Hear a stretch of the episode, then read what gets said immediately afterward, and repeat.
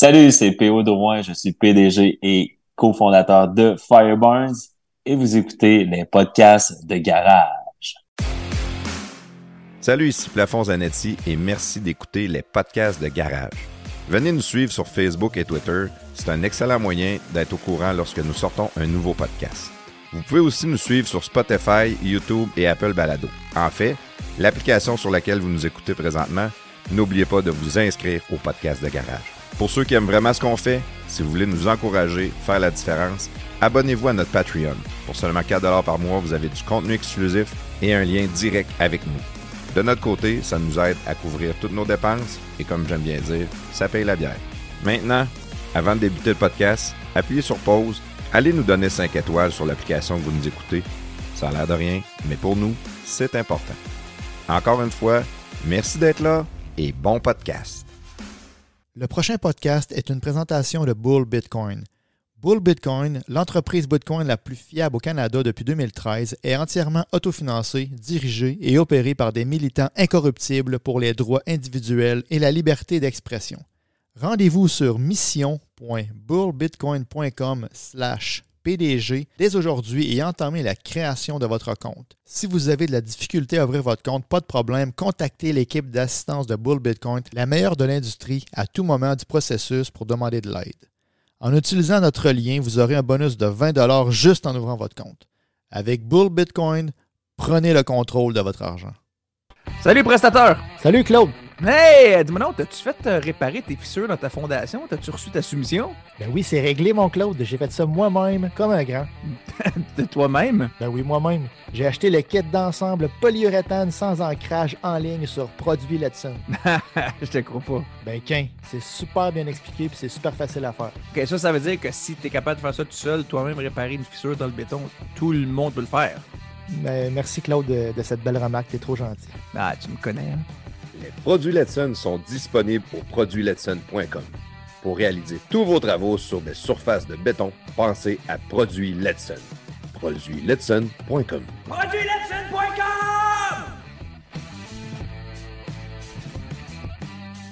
Salut, ici Plafond Zanetti. Bienvenue dans les podcasts de garage. Salut, prestateur. Bonsoir, Plafond Zanetti. Plafond, plafond. Ouais. Euh, prestateur, euh, ce soir, je trouve ça le fun, l'invité qu'on va avoir. Ça fait un petit bout qu'on essaie de l'avoir.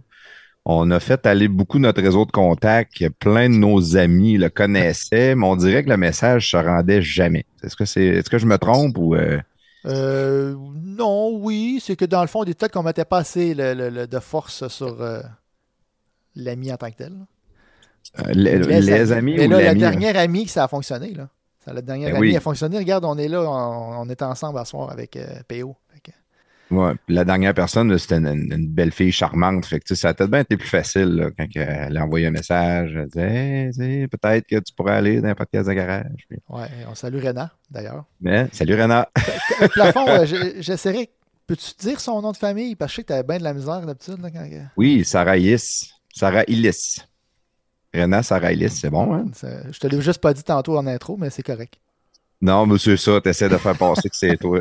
oh, t'es bon, t'es bon, c'est ça. Mais non, je l'ai assez pratiqué pendant le podcast que je pouvais plus le, le- le manquer après ça. C'était comme euh, inné pour moi. de- Ah de on s'entend que c'est pas un, de famille. euh, qu'on- c'est pas, pas Tremblay ni Godin. Là, tu sais, là. Fait que- Ouais, ça c'est sûr. Ça c'est sûr. Mm. Euh, là, je sais qu'on fait ça un peu intemporel, mais nous autres, on est en fin mai, pas mal le 31 mai, ouais. 31 mai. Puis euh, on sort de ce podcast-là dans quoi, à peu près un mois, je te dirais? Ouais, à peu près. À peu près un mois Est-ce que, dans que le Boss. Rock va déjà être passé ou. euh, oui. Ah, c'est dommage. J'aurais voulu faire une petite plug pour le Boss Rock pareil pour éviter on va être, on va être ish, ish. On va être être le pause rock. T'as peu là, une, deux. Euh, ouais, je pense que ouais. Il va être passé. Il va être passé définitif. Il va être passé. Mais s'il est passé, on est désolé euh, Ouais, que vous soyez désolé. Ceux-là qui sont venus, ben, Merci. tant mieux. Merci d'être euh, venu. Merci d'être venu, c'est ça. Un super de, de beau party. On était là l'année passée. Euh, on va être là encore cette année, là, où on était là, en tout cas, cette année. Dépendant quand est-ce que vous écoutez le podcast. là. On remercie Eric Sandwich, Lat, de tous les surnoms du monde. Eric, c'est un gars super cool. Chumé au bout. On essaie de le revoir dans le podcast. Il n'ose pas trop revenir. Je pense qu'il On va l'avoir, on va l'avoir, on va l'avoir. On va le revoir. On ne met pas assez d'emphase encore. Il faut juste qu'on qu le tire un peu plus. Dans sa, ça fait on a un an qu'on le travaille. On dit T'as juste à pas boire pendant le podcast, Eric. Ça va être super le ouais, fun. Là.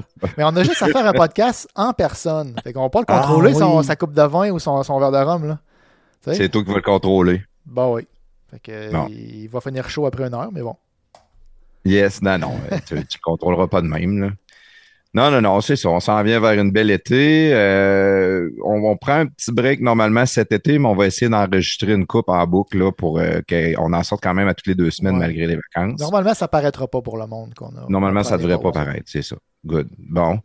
Euh, c'est ça, notre invité aujourd'hui, ça va être PO Drouin de Fire Barnes.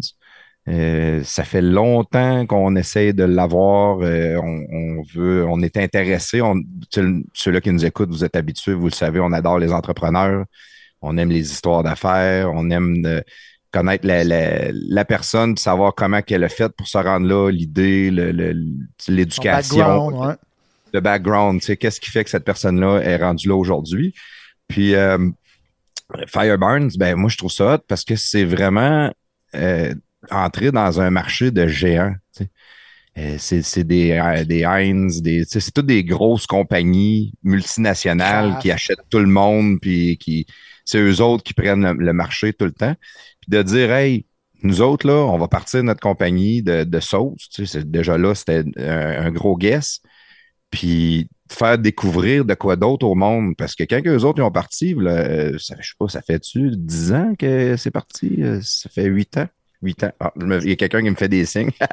ça fait huit ans qu'ils sont partis. Euh, il n'y avait pas une culture de, sauce piquante tant que ça au Québec. Il n'y en a pas au Québec. Tout le monde prenait de du tabasco, puis c'était à peu près tout. La, craft barbecue dans le frigidaire. Tout le monde était éduqué euh, à la maison à manger de la craft barbecue. oui. Les sauces barbecue, il y avait la HP et tout. La HP, oui. la sauce Henri Paul, c'est ça. Fait que, tu sais, il est arrivé avec un beau guest, puis c'est quelque chose que j'ai hâte de jaser avec. J'ai hâte, l'idée, comment ça, tu t'as dit ça. Puis le guts aussi que ça prend, là, un entrepreneur, je comprends que c'est.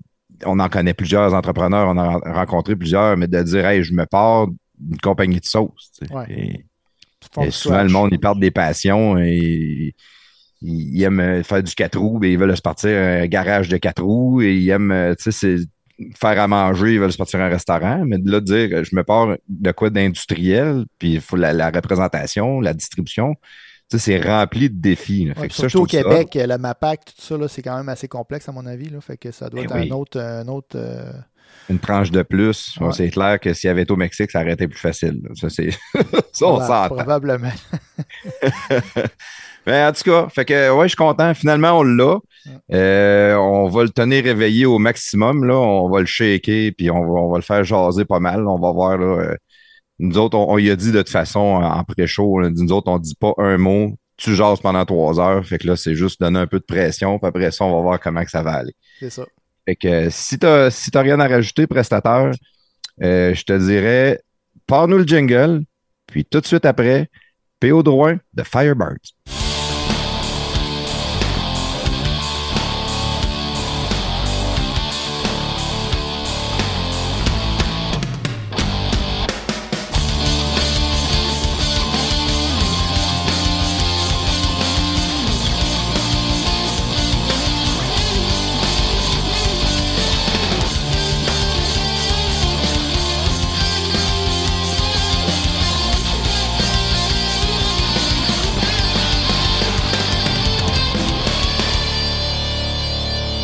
Oh yeah! PO Drouin, bienvenue dans les podcasts de garage. Ça va bien?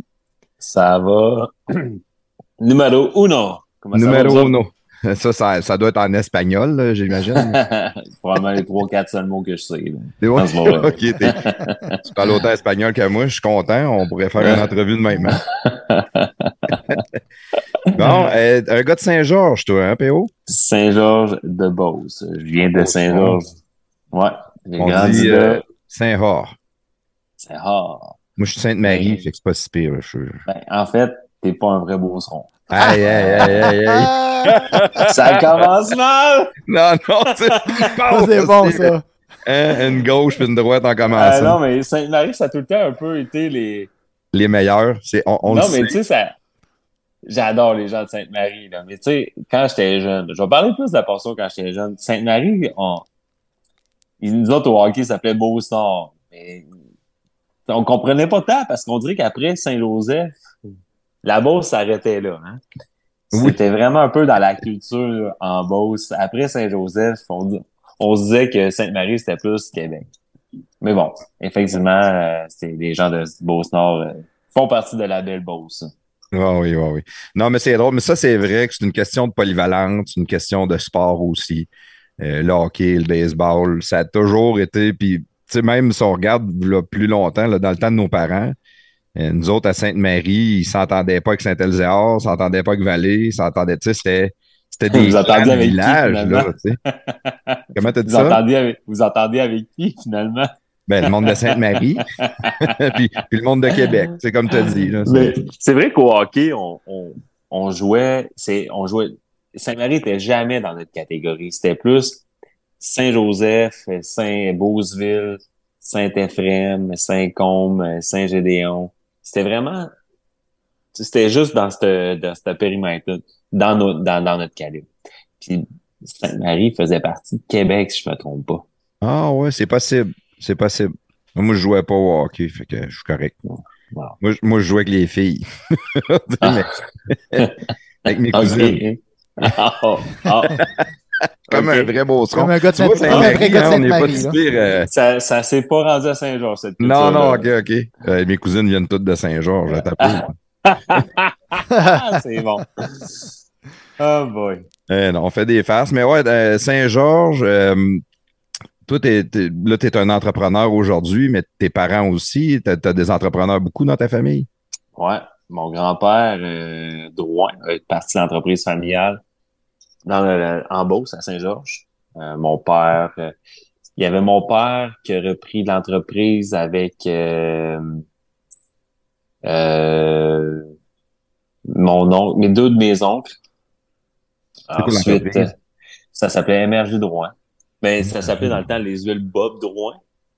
Puis euh, aujourd'hui, ça s'appelle euh, ça s'appelait avant les, les huiles émergées Drouin. Mon père il a vendu ça en 2008, 2009. Et c'est ça. Maintenant, c'est tout vendu. Ça, ça appartient à un autre groupe. Ils ont changé euh, le nom ou. euh, Ouais. Ben en fait, tu connais toi sûrement étant que tu viens de Sainte-Marie, des- de Philippe Gosselin. Ben oui. Chez Hugo, ben c'était un peu le même type d'entreprise, mais à partir de Beauce vers Sherbrooke, Mégantic. C'était tout leur territoire, tandis que Philippe Gosselin était Sainte-Marie vers Québec. Euh, c'était vraiment les Philippe Gosselin, territoires. Je pense qu'il est à Tedford aussi. euh, Aussi. expansion ouais. beaucoup. là. Ça, là, Ouais, pour, les, faire. les, les, les non-beaucerons comme moi, là, c'est ce que je comprends, c'est une compagnie de distribution d'huile. C'est quoi ça fait, ça? euh, Exactement. que- T'as tout compris. Distribution chauffage. pétrolière, station de service. C'est le même, c'était le même business euh, model. Euh, puis, euh, bon, les autres, ils ont vendu à, à Ultramar. Ben, en fait, ça s'est vendu en deux parties. Une portion à Ultramar, puis l'autre portion à Shell. Ensuite, Shell, après une, une couple d'années où je me souviens plus combien de temps, a revendu à Philippe Gossin. OK. OK, OK. Fait que c'était de l'huile, euh, du gaz, du propane. Pas de propane, juste Pas de de l'huile, euh, diesel. euh, il y avait plein de plants pétroliers. Il y en avait quelques-uns. Ça, c'est ton grand-père qui est parti ça. C'est non, Ouais. Mon grand-père a parti ça. Mon père a pris ça avec ses deux frères. Ensuite, du côté de ma mère, j'ai un oncle qui est en affaires dans la région des Laurentides. Fait que tu sais, j'ai baigné vraiment longtemps. Euh, plus toute ma jeunesse dans l'entrepreneuriat. J'allais souvent avec mon père au bureau. J'aimais ça le voir travailler. J'aimais ça voir ça, comment que ça se faisait de la business. J'ai tout le temps été at- attiré vers là.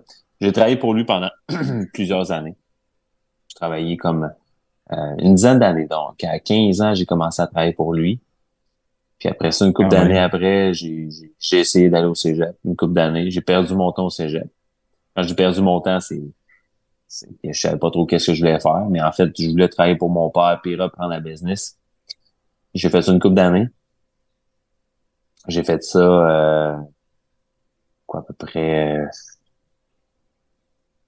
Le cinq ans peut-être? Non, non, non, le travail pour mon père à peu près cinq ans, à temps plein, quatre, cinq ans. Après ça, il a vendu. Mais j'ai- ça a été vraiment une super école. J'ai vraiment, vraiment aimé ça. Tu avais été à, à l'école en quoi au cégep? En sciences humaines. Ah bon, alors, c'est ça. Fait que tu savais vraiment pas ce que tu voulais faire. Ah, C'était non, juste non. le principe d'essayer de, de, ça. de Je- faire des je- études. là. Mais tu sais, j'ai- j'ai su comme plusieurs années après, mais j'étais TDAH. Ben, je suis encore là. Mais à ce moment-là, je n'étais pas diagnostiqué. Puis tu sais, un TDAH hyper actif comme moi, euh, c'est c'est pas facile l'école. L'école est pas modelée pour ce type de personne-là. Moi, tout me déconcentrait, je voulais faire tout, je voulais tout faire, mais je faisais tout à moitié. Euh, c'est ça, c'est pas juste négatif, euh, TDAH. Beaucoup, beaucoup d'entrepreneurs qu'on rencontre le, Ouais. le son, là. C'est- probablement. Pardon. Probablement. C'est pas négatif parce que, tu sais, ça te permet, je pense que beaucoup de TDAH sont de, couleur jaune. Jaune qui veut dire plus artiste, visionnaire, qui voit plein de choses. Ils ont vraiment ce type de personnalité-là. Euh, qui est pas, euh, qui est pas nécessairement modelé pour l'école, comme je disais tantôt, parce que quand tu vas, quand t'es TDAH, puis t'essayes d'étudier, je te dis, là, t'essayes d'étudier, là.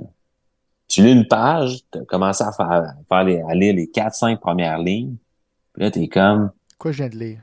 qu'est-ce que je viens de lire là? Ouais, ouais je suis de même un peu. Là, il faut que tu recommences. Là, je serais capable, maintenant, étant donné que je suis diagnostiqué médicamenté, je suis capable de lire une, une recherche sur le piment fort euh, du remontant au Moyen Âge. Je, je, je, cari- je caricature, là. quelque chose de long, probablement inintéressant pour 99% du monde, mais je serais capable de le lire au complet sans être déconcentré puis m'en rappeler. Fait que c'est ça l'avantage. Moi, j'ai été diagnostiqué, je te dirais, quelques mois avant de commencer à être en affaires. Puis ça, ça a été, je pense, la plus belle chose qui m'est arrivée. Que maintenant, je suis capable de faire quelque chose puis le faire jusqu'à la fin. Pas tout le temps facile, mais je suis capable de le faire. J'aurais pas été capable de bâtir cette entreprise-là. Quand je parle tu sais, je, je suis pas seul là-dedans. Là. J'ai un associé, puis on a des employés, mais j'aurais pas été capable de bâtir cette entreprise-là si j'avais pas été diagnostiqué. Moi, Parce je que vois toi, pas. ton défaut à toi, c'était ça. Tu finissais pas les affaires? Jamais. Jamais, jamais, jamais. jamais. Je commençais plein d'affaires, je finissais pas.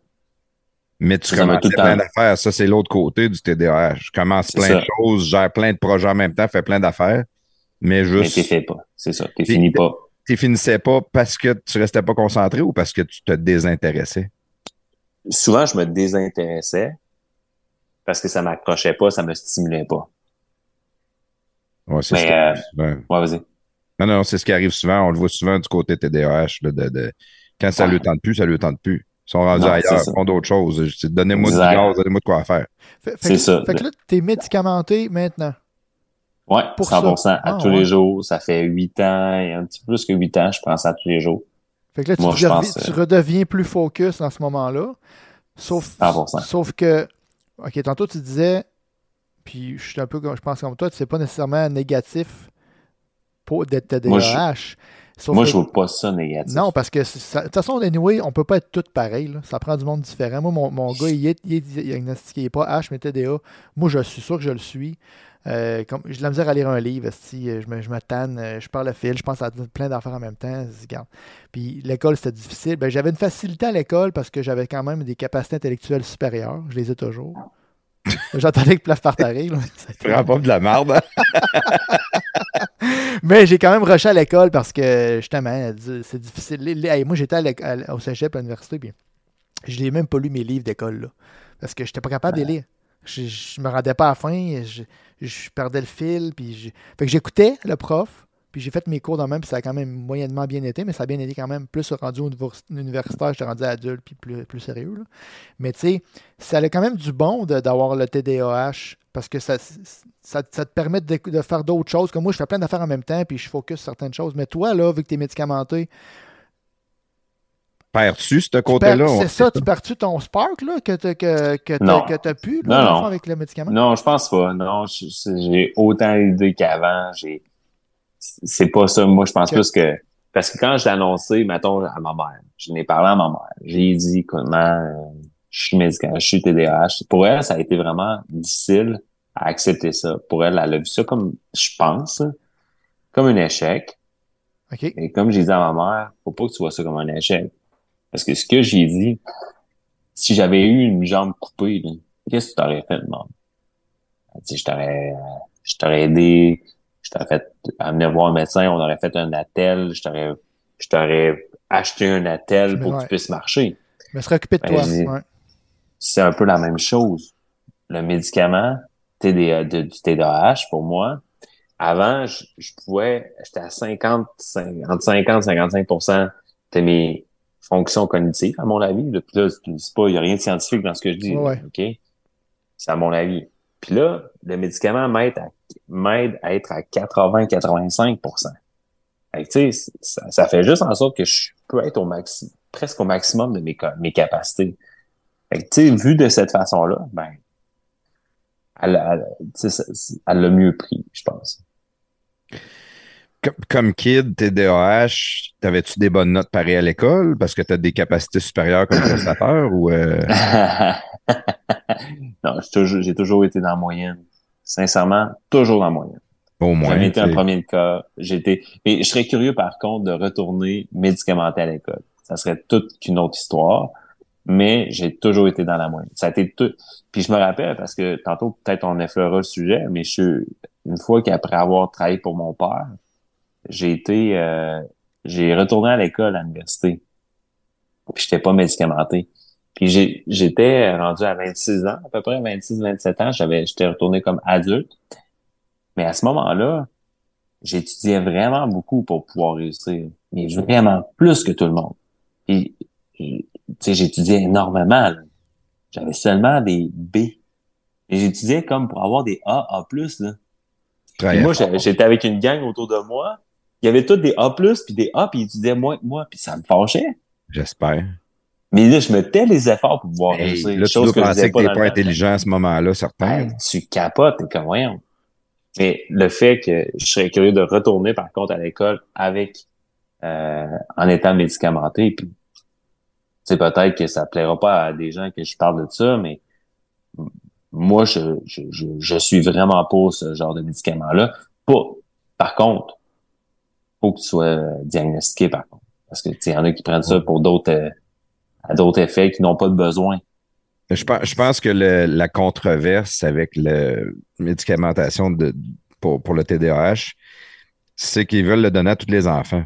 Il y a des petits gars qui sont euh, hyperactifs un peu ou qui ont du gaz ou qui veulent bouger, puis le système scolaire est pas tellement fait. C'est beaucoup évolutif, là. Ça s'est amélioré. Euh, il y a quand même des classes euh, maintenant, des classes que tu peux euh, faire du vélo en, en, C'est ça, ça, a beaucoup, beaucoup évolué, mais il y a toujours un prof, un année, que lui, là, on dirait qu'aussitôt qu'un petit gars qui dérange, il voudrait le faire évaluer tout de suite. Puis des fois, pas besoin de l'évaluer tant que ça. Il y en a que ça va bien. Mm-hmm. C'est ça. Puis c'est un peu ça, je pense, qui dérange les parents. C'est pas le fait. Tu sais, il y, a, un de mes amis, lui, son fils, il était DAH, puis il prend la médication, puis s'il apprend pas, c'est pas le même enfant. Là. Tu sais, réellement, tu vois qu'il y a besoin de ce médicament, de, cette médication, euh, médication-là. Euh, puis même mon ami, lui, dans quarantaine, il s'est mis à en prendre. Parce que quand il a vu que son fils, elle l'était, il a dit c'est tous mes symptômes, moi tout. Puis c'était un gars qui il avait une grosse job de directeur, puis il avait tout le temps une pile de dossiers sur son bureau. Là, il, finit, il venait pas à bout de son ouvrage, il était tout enterré. Puis quand il s'est mis à prendre la médication, lui aussi, ben, à un moment donné, il n'y avait plus de piles, tout était à jour. Il, est comme réussi à tomber focus sur son, son travail, puis euh, faire ce qu'il a réussi à terminer une tâche. C'est ça qui est cool. Ouais. Est-ce que mais, quand, mais quand tu es en affaires, maintenant. C'est important de définir. C'est pas tout le temps évident de définir. Hey, des fois, il s'en accumule des tâches sur ton bureau. Là. Parce qu'en startup, t'es pas nécessairement avec une multi, tu t'as pas 50 000 personnes qui travaillent pour toi, là. C'est toi qui fais tout. Euh, des fois, t'as as beaucoup de tâches, Beaucoup, ça prend beaucoup de une bonne gestion des priorités à ce moment-là. Exactement, exactement. Ça prend un outil, un outil de gestion de tâches. c'est ça ah que ouais? T'en as-tu des bons conseils? Mais moi, je travaille avec Asana. Euh, tu connais-tu Asana ou euh? Non, c'est quoi ça? Ben, il y en a plusieurs, là. je pense CRM, en fond, Google en fond. Euh, Asana, c'est vraiment un outil, un outil, de gestion de tâches. Tu peux prioriser tes tâches, tu peux déléguer des tâches à ton équipe. si tu as un aide-mémoire, tu peux tout mettre tes choses là-dedans. Puis, Des projets en cours, des projets à venir. C'est un genre de planner dans Microsoft 365? C'est un genre de planner, oui, dans le même genre un peu. OK. Euh, Asana est vraiment hot. Là. C'est- Ça fait euh, plusieurs personnes à qui je, je le- je le montre. Là. Il y a un de mes amis, justement, qui est à son compte, puis je suis allé dans son bureau. J'ai passé une heure avec, on a regardé ça ensemble. J'ai montré un peu les bases. Puis euh, à cette heure, tout le monde dans son bureau utilise ça. Puis c'est un conseiller financier, puis il y a, il y a une secrétaire, il y a d'autres mondes qui travaillent pour lui, tu sais, puis il a besoin justement de déléguer des choses quand il y a des suivis à faire sur les clients. Tu as des pop-up de suivi qui ressortent, tu peux mettre des dates, des lead time, des. euh, tu peux mettre une tâche qui est pas, euh, mettons, qui est euh, pas importante, mais à un moment donné, elle devient importante. Puis si tu as mis une date, ben, elle se met tout seule dans les tâches importantes. là, tu sais, c'est- Ah, ça, c'est cool, par exemple. Fait que ton équipe a, sait quoi faire à tous les jours, tout dépendant des tâches qui ont été attitrées. C'est vraiment Ouais. cool. Asana. Je vais me prendre ça en note. Oui, A-S-A-N-A. Puis ce qu'il y, a- ce qu'il y a de le fun aussi, c'est que tu peux, tu peux mettre des tâches, puis s'il y a du monde qui travaille ou qui avance ta tâche, ben toi, tu as, des notifications de ça. Tu vois qui est rendu où, qui a fait quoi. Puis Ah, c'est super facile de faire tes suivis de- d'équipe. là. Ça, c'est, ça, c'est un défi pour moi. Ça, Ça, avec les équipes, là, c'est un bon défi. Parce que, tu sais, t'as- comme je te disais, quand tu vis de la croissance, puis ça explose de partout, puis tu sais, t'as tout le temps une petite équipe, fait que là, tu te ramasses, à- tu sais pas trop comment, tu sais, t'as, t'as beaucoup d'ou- d'outils, puis tu peux, on a énormément d'outils. La seule chose, c'est comment les s'en servir, puis comment les utiliser aussi. C'est ça le défi. Ouais, Ouais. Parce un une de liste tout de le monde, là. priorités. Là. Ça prend Hein? l'intégration de tout le monde aussi pour utiliser ces outils-là. Là. C'est en a que deux qui l'utilisent sur 50 personnes, mais c'est- C'est ça. Ben, un leader lead, là, c'est- si toi tu t'en sers, C'est facile que les autres s'en servent. Là. Euh, si tu dis euh, utiliser Asana, mais toi tu t'en sers pas. On travaille beaucoup, nous autres, avec Microsoft 365 à l'interne. Ouais. On essaie d'utiliser principalement tous les, les outils Microsoft 365. C'est pas mal ça qu'on essaie de faire en business. Non, non, mais c'est c'est parfait, là. Puis c'est c'est de trouver votre façon à vous autres aussi. Mais tu sais, il y a quelque chose que, que tu as dit qui est. Ça m'a fait penser à Vincent Chantigny. Est-ce qu'on a fait un podcast avec lui? Il est parti. D'ailleurs, il m'a- on s'est parlé tantôt. Avec Vincent, tu veux? Oui, on s'est parlé tantôt. Tu, tu Il dis est que tu parti venais dans les 14 jours, Vincent. en- non, mais parce qu'on fait un de ses produits.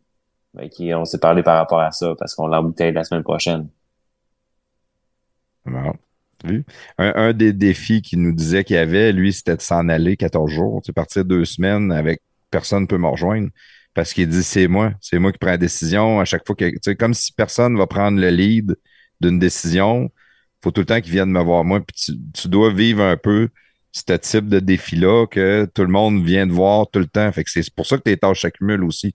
Parce qu'à un moment donné, il n'y a pas personne qui veut prendre de décision. Ils viennent tout le temps te voir, tu, fais, tu te fais tout le temps déranger. Mais de plus en plus, euh, depuis que je joue à l'école d'entrepreneurship, c'est quelque chose qui nous inculque très rapidement dans le cur- au, cours, au courant du cursus. Puis ça, c'est quelque chose que j'ai appris à faire, que je faisais pas avant, mais là que je fais beaucoup. Là, je délègue, délègue énormément. Chose que je faisais pas avant. Pas nécessairement parce que ça me tentait pas de déléguer, mais c'est parce que tu apprends à faire tout seul, tout toi-même au début. On dirait que tu restes avec un peu ces vieilles méthodes-là de vouloir tout faire par toi-même. Là, c'est apprendre à défaire tes, ce que tu as bâti. Tu t'es bâti à dire, moi, je vais le faire. Au pire, je vais le faire à ma façon. Ça va être bien fait à ma façon. Pas que c'est pas bien fait par ton équipe, mais tu dis, je vais le faire. Puis, ça va bien, ça va être bien fait, puis je vais- ça, ça va avancer.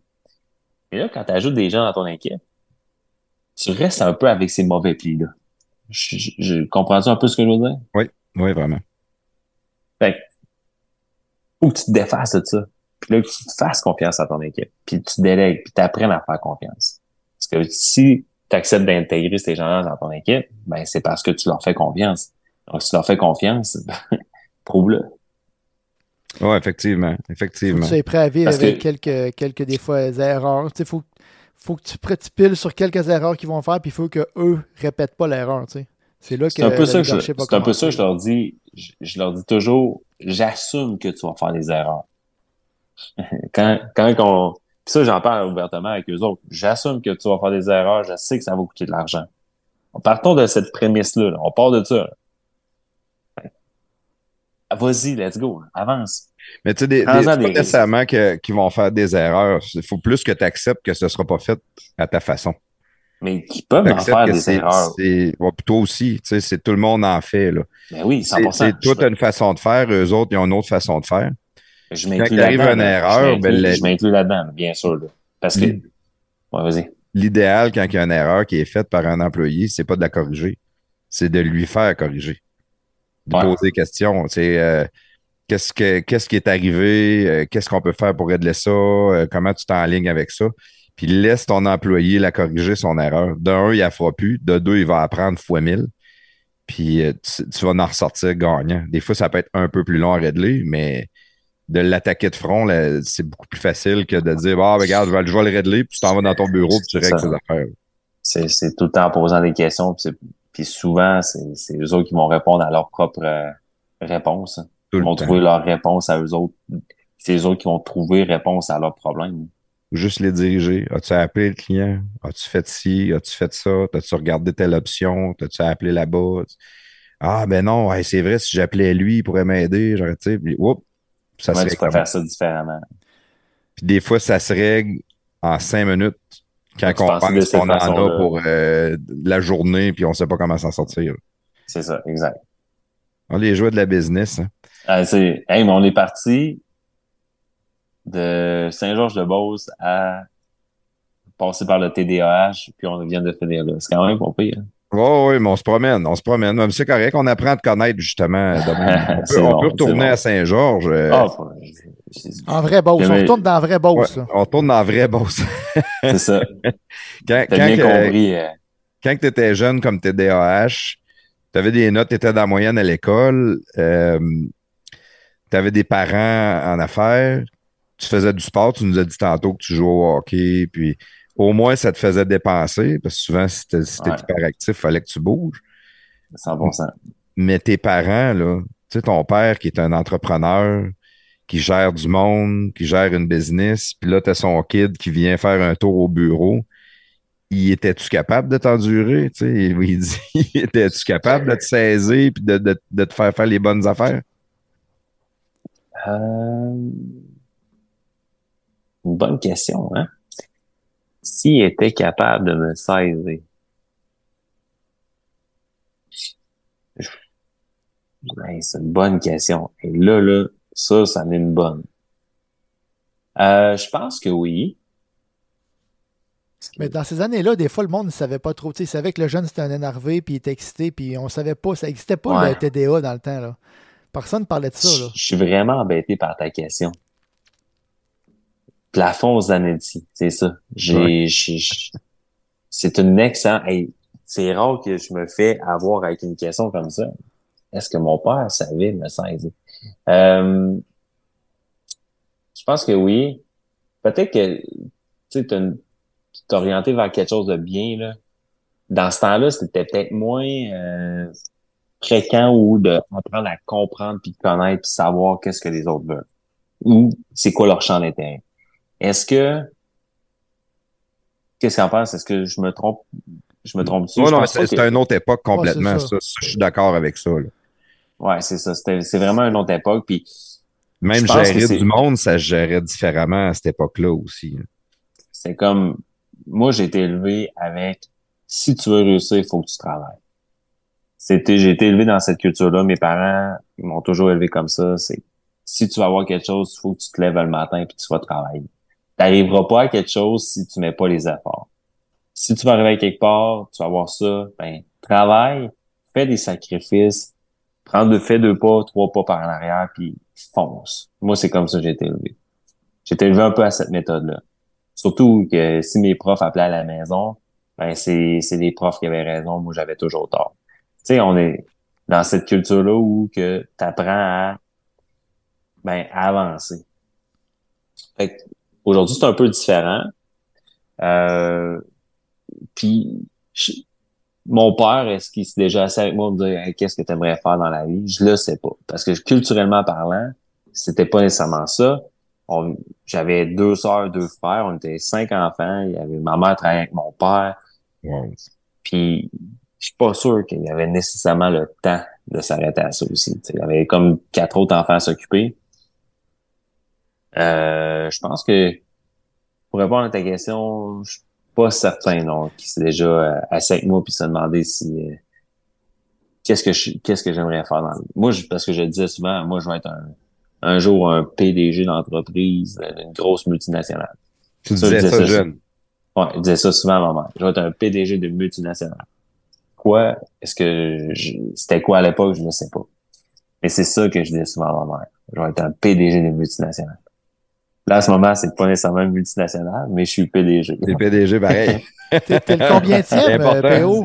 T'es le combienième PO, PO dans les, euh, la hiérarchie euh, de frères et sœurs? Hein? Je suis, je suis l'enfant sandwich. Je suis entre les deux. Entre les deux frères et les deux sœurs. Okay. On est entre les deux. Je suis entre les deux. Dans cette... ils disent l'enfant sandwich, hein? Connaissez-vous l'enfant sandwich? Ben, souvent, vous connaissez seulement... Vous connaissez seulement le gars de sandwich, là? Ouais, lui, sandwich, on connaît Sandwich. Lui, il doit être chaud. Là. Salut, Sandwich, d'ailleurs. Salut, Sandwich. il est smart. Il est vraiment smart. Ah oui, c'est une machine et tout. Il est super. On l'adore. Dans, le temps, dans le temps que je prenais l'alcool, puis euh, j'allais à SAQ Beauceville, puis j'aimais bien ça le voir. J'ose avec. Il est vraiment smart. Ouais, c'est un bon Jack. C'est un bon Jack. Ouais. Euh, l'enfant Sandwich, c'est l'enfant qui, qui se dit tout être mal compris. Là, parce que t'es comme entre t'es pressé par les plus vieux. En, entre les plus vieux, puis entre les plus jeunes. Entre les bébés qui ont toute l'attention, puis... Euh, ouais, c'est ça, exactement. Je crois moins à ça, je crois moins à ça parce que nous autres, on a, on a, vécu une super belle enfance, une enfance que je pourrais dire quasiment parfaite. Là. Je peux pas dire euh, j'ai rien. On n'a rien manqué. On était super bien traités par nos parents. On a, on pouvait faire les études qu'on voulait. Sais, je peux pas dire qu'on était euh, super maltraités. Là. Euh, même, on n'a pas été maltraité. ouais, c'est ça. Disons ça de même, c'est mieux, je pense. Ouais, peut-être privilégié un peu. Tu sais, une famille d'entrepreneurs en Beauce, il y a toujours un standing. Euh, ton père, c'est euh, Monsieur Drouin, puis tu sais, t'es, élevé là-dedans. C'est peut-être pour ça que tu voulais devenir PDG aussi. Là. Tu, sais, tu voyais ton père, quand on dit l'idée par l'exemple, c'était ça. Là. Ben, moi, je pense que c'est plus, j'avais envie de brasser de la business. Ah Puis j'en parle souvent, j'ai l'image. Je me rappelle, l'image que je pourrais vous faire, c'est j'avais peut-être 20 ans. J'étais venu, j'étais venu à Québec. Euh, puis j'étais en haut d'Henri IV, puis je voyais la ville de Québec le soir. C'était tout illuminé. Ouais, c'est beau ça. c'était une belle vue. Puis je me disais, un jour, je vais avoir un impact sur tous ces gens-là. Comment? Un jour, je sais pas. Mais tu sais, aujourd'hui, probablement, il y a des milliers de frigos, dans le, de bouteilles Fireburns dans ces frigos-là. Ben oui. Tu sais, ça part juste d'une vision. Hein. Tu sais pas, tu sais pas comment ça va, ça va se développer. Tu sais pas comment ton rêve d'être PDG d'une multinationale ou tu es en haut d'Henri IV, puis là, tu te dis comment je vais avoir un impact sur ces gens-là, puis qu'un jour, tu vas être partout sur la planète. Tu sais pas comment que ça va arriver, mais à un moment donné, ça l'arrive. Mais ça ben, moi, travaillé pour une multinationale américaine, puis euh, j'ai déchanté assez vite. j'ai vu que le PDG de la multinationale américaine, c'est un Sidney Crosby. C'est pas. Euh, c'est des, des, personnes. Euh, c'est des superstars. Là, tu, tu, rentres dans ces compagnies-là, puis tu es convaincu que tu es une superstar, puis à un moment donné, tu te mets à voir les gars en haut, là, puis tu te rends compte que tu as des croûtes à manger, tu as des choses à apprendre, tu as des connaissances à développer, du leadership, du euh, les, les, lois, les règlements. Il y a beaucoup, beaucoup, beaucoup de choses. Il y a des gars qui sont des, et des filles. Oui, bien sûr. Oh, 100%. Mais, mais ces gens-là, ils ont commencé à quelque part aussi. Ouais, c'est sûr. Arriver, pour arriver là, ils ont commencé à quelque part tu dis, les Sidney Crosby, c'est souvent des gens qui ont des talents extraordinaires, qui ont des études extraordinaires. Oui, je me rappelle d'un, c'était un des plus hauts placés. Puis euh, quand, on avait fait notre cours, j'étais représentant au début, puis euh, il nous envoyait euh, aux États-Unis une formation de vente. Puis il y avait tout le temps un des hauts dirigeants qui venait parler à la cohorte, puis qui nous faisait comme un speech. Puis le gars, je le regardais, puis c'était comme il. Il y avait comme un, aura, c'était Jésus qui nous parlait. J'ai jamais été autant captivé par euh, quelqu'un qui nous parlait de même, le, charisme, la personnalité. ça, détonnait. C'est sûr que c'est un gars qui était un peu plus vieux que nous autres, il avait beaucoup d'expérience, il géré beaucoup de monde, mais quand je dis une superstar, mélanger de talent, mélanger d'études, de connaissances, de background, c'est trippant. Là. Il y en a qui sont impressionnants. Ah, c'est sûr. vraiment. tout le temps ça, tu rencontres des gens qui, qui te marquent, hein. Puis là, tu te dis, crime, ces gens-là, j'aimerais ça être comme ça. C'est ça, c'est même que je vais être. Ouais. Ouais, Exact.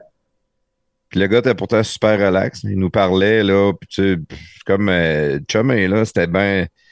C'était pas. Sans aucune prétention, sans rien, mais je te dis, il y avait un aura. Je- C'était frappant. Tu dois en rencontrer, là, tu es en affaires, tu en rencontres. Ben oui. euh, Tu dis que tu vas à Ben l'école d'entrepreneurship de Beauce, tu envoies des entrepreneurs. Il y en a que c'est. Je, je peux, je peux vous en partager un. là.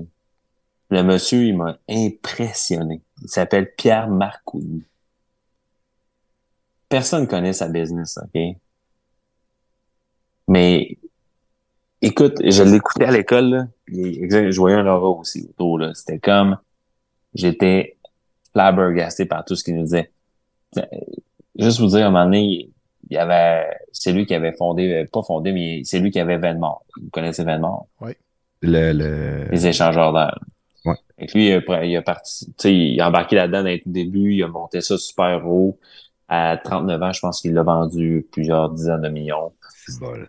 Puis, euh, je pense que c'est 40. Là, je, les, je, je, je suis pas certain de tous les chiffres exacts, là. Mais en termes d'âge, mais je pense qu'à 40 ans, il a pris sa ben, une retraite, une pré-retraite, il, est parti avec ses enfants, euh, en road trip, puis pendant plusieurs années. Puis à 44 ans, je pense, il s'est fait approcher pour acheter une autre euh, entreprise, une entreprise de Sherbrooke, qui travaille plus dans les pièces de mm, quatre roues, VTT, etc. Là. Puis cette entreprise-là, il achetait ça. Il faisait, je pense, euh, faire comme euh, 300 millions de chiffre d'affaires. C'était comme un autre game, une autre planète. Là. Puis euh, lui, ce qu'il venait nous enseigner à l'école, c'était faut respecter ses valeurs. Faut respecter vraiment c'est c'est c'est- c'est parce que tu mission, vision, valeur. Valeur, vision, mission dans une entreprise. Puis lui, c'était c'était ça qu'il venait nous enseigner, de respecter ça. Puis une de ses, ses valeurs, je pense que c'était respect ou quelque chose comme ça. Il y a un de ses clients, son plus gros client, il manquait de respect. Il renégociait ses contrats, etc.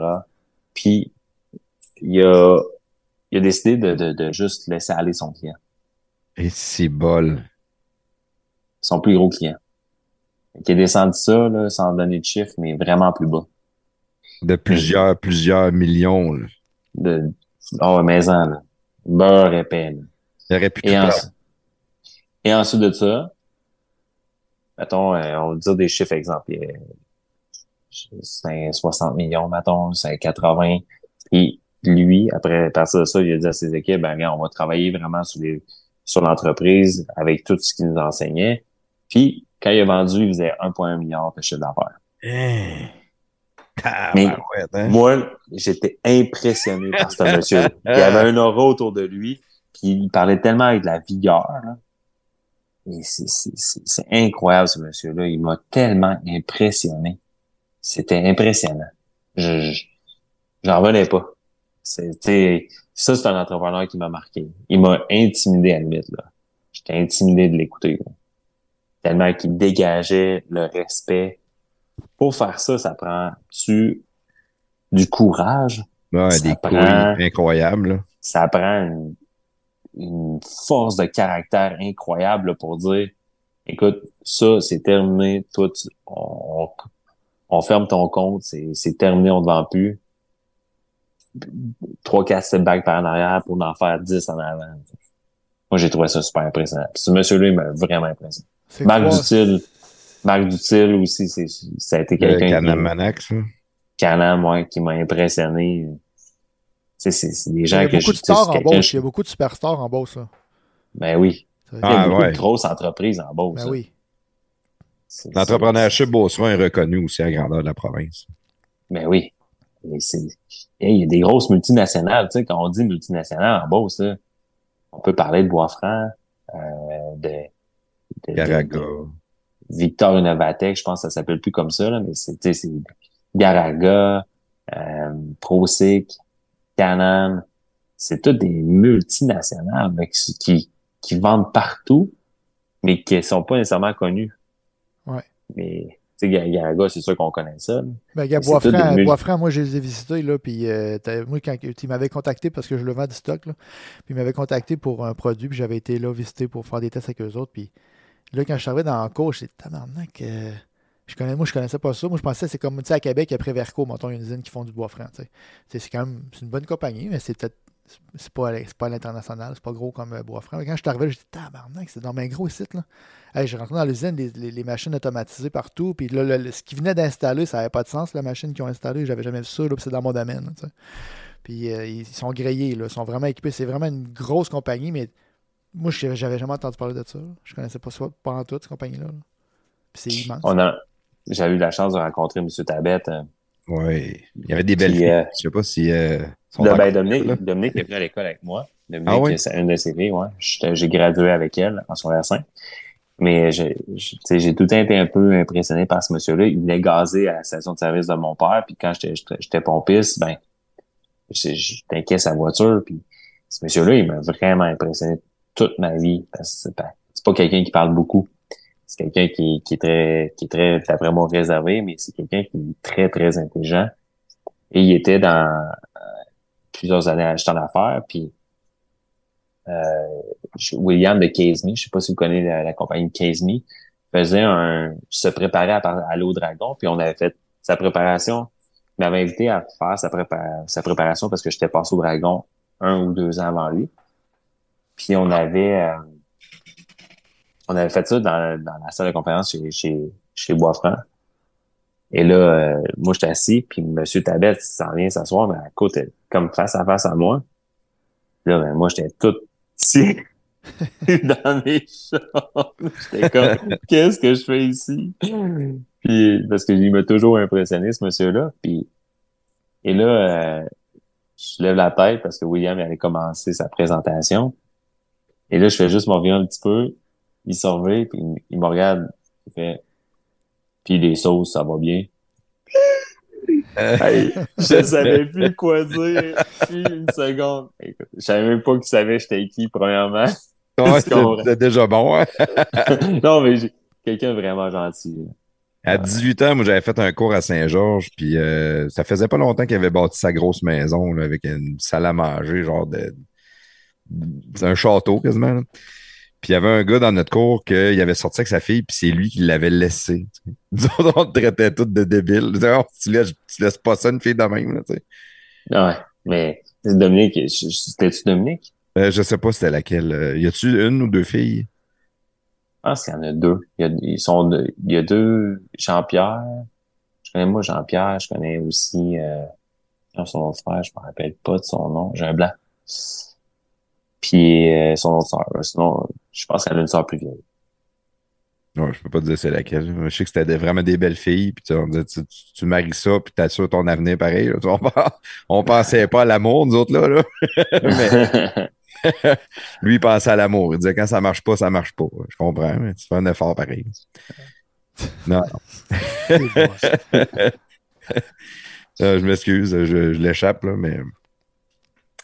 Euh, tantôt, quand je t'ai demandé si ton père t'avait saisi, c'était un homme d'affaires euh, qui gérait beaucoup de monde. Quand tout arrivait en entreprise, c'était 15 ans. Euh, c'est pas lui qui te dirigeait, dans le fond. Il y avait des, ouais. des chefs d'équipe. Des... Exact. Exact. Tu sais, c'est pas tout le temps facile quand tu arrives pour travailler pour ton père. les gens, ils, te voient arriver puis ils disent Écoute, ça va-tu devenir lui mon boss? Mais pas, pas quand j'avais 15 ans, mais mais tu sais, j'étais quand même un petit... Euh, à l'époque, là, je pourrais dire, en toute honnêteté, j'étais peut-être un petit fraîchier à cette époque-là. Ah ouais. Ouais. Tu à un moment donné, la vie tombait à ta place. Ouais, c'est ça. Il doit Mais tu sais, je, pense... je te connais pas prestateur, je m'excuse. Mais euh, en toute honnêteté, à cette époque-là, t'es es le fils du boss, puis et tu t'as fermé vite à ta place parce que les gens, ils, ils acceptent pas nécessairement ça. Hein. Puis quand t'es jeune, ben, c'est un peu, t'es très immature. Pas un peu, très immature. Ouais. Euh, Mais faut que tu sois bon. Si t'arrives comme un petit fraîchier, faut qu'à limite, tu fasses vraiment bien ton travail. Parce que si tu as besoin d'aide du monde, ils l'aideront pas, le petit fraîchier. C'est ça, exactement. Exactement, mais tu apprends à la dure. Moi, je peux dire, j'ai appris à la dure avec tous ces gens-là, puis chaque personne avec qui j'ai pu, j'ai eu la chance de travailler dans l'entreprise familiale, j'ai vraiment. Oh, je pense que tu as perdu. Oh, oh. On a perdu, on a perdu ton son, euh, PO. Je pense qu'il nous entend pas. T'es Oh. survenu? On t'a- on t'entendait plus, on a t'as perdu. Ouais, Ouais. t'es comme tombé. Euh, T'étais plus là. Ah. Même si tu nous entendais plus, je pense. Parce qu'on te parlait puis tu ne répondais pas. Fait que c'est pas grave, là, tu es Ah. revenu. Peut-être eu un appel, il y a peut-être eu un texto, quelque chose qui est rentré puis ça a coupé. Là. Tu disais Même dans le pas, fond que tu avais eu des bonnes relations avec les gens avec qui tu avais, Ouais, travaillé. puis j'ai j'ai eu la chance de travailler tout avec des bonnes personnes. C'était tous des bons employés. Fait que j'ai appris de chacun d'entre eux. C'était, ça a été vraiment une super belle école. Puis, euh, tu sais, Ça pouvait être un. Ça pouvait être un plan de ton père, des fois, peut-être? Juste dire, on va le faire travailler avec lui, avec lui, avec lui. Ils vont Ben le oui. montrer comme du monde. Ben oui, c'est la meilleure façon, là, je pense. C'est la meilleure façon de d'aller à l'école la vie, d'apprendre. euh, de- tu sais, de- de- de- D'après moi, il a donné certains petits mandats spéciaux à certaines personnes pour me.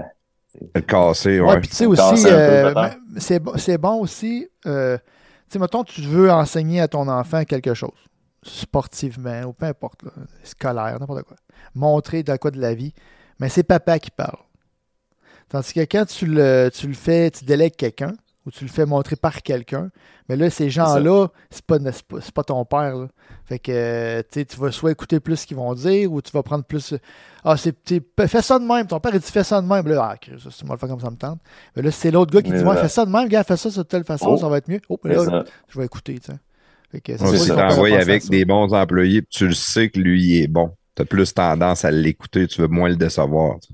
C'est ça, exactement. C'est la vie est drôlement faite. hein. Puis peut-être, je sais pas si vous avez des enfants, mais peut-être vous vivez la même chose avec vos enfants aussi. hein. Ouais, on, a, on a des enfants. Souvent, les, tu, tu dis de quoi à ton enfant, puis là, là tu, tu vois, il, mettons, tu vas le voir jouer au soccer.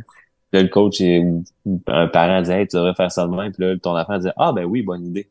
Puis finalement, toi, tu lui as dit la même chose. puis Ça fait zéro 20 fois que tu y dit. À un moment donné, il arrive, il dit Ah, le père à chose me dit de faire ça de même, ça va bien mieux. Puis là, t'es là.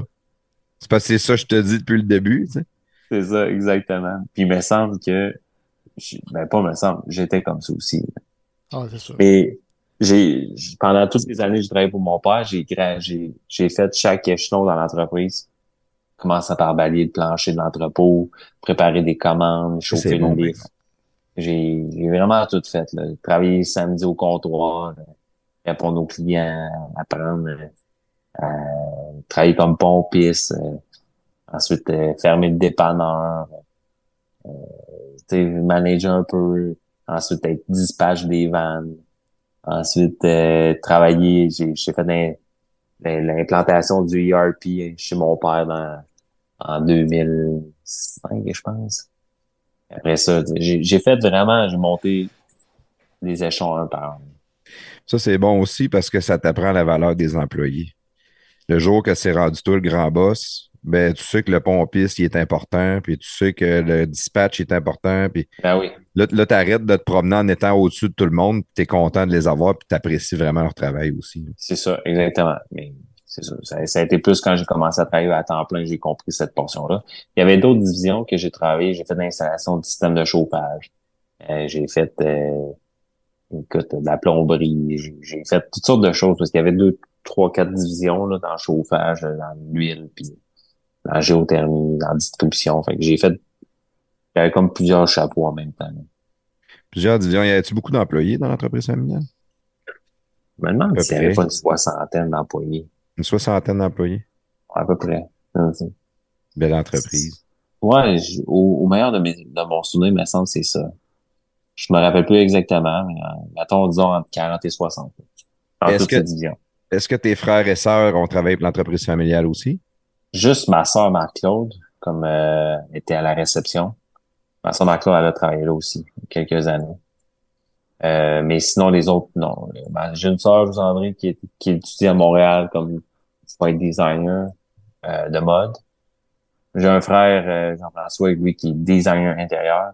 Jean-Lignan, il travaille avec moi. Puis euh, mon autre soeur, elle a un job aussi dans... euh, je pense que c'est pour la SPA ou quelque chose comme ça, pour les animaux. OK. Fait qu'eux autres, ils étaient moins intéressés par le côté entrepreneurship. Puis, C'est ça. Cette portion-là, entrepreneuriat, c'est pas mal moi qui ai sauté dedans à deux pieds joints.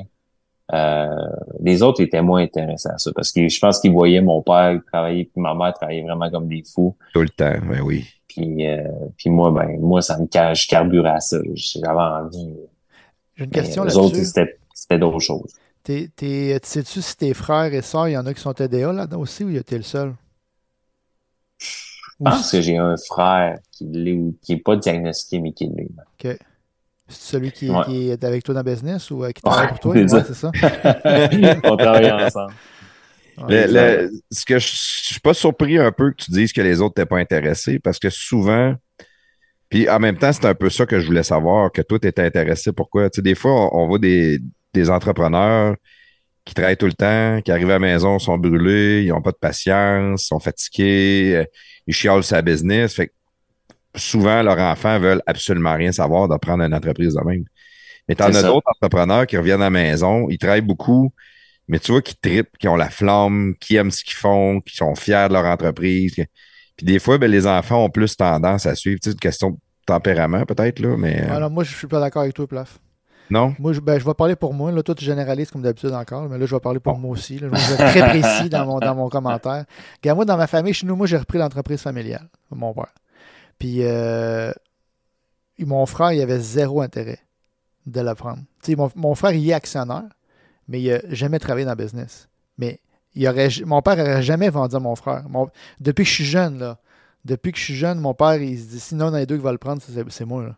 Parce que moi, j'ai le tempérament vendeur, j'ai le tempérament euh, PR.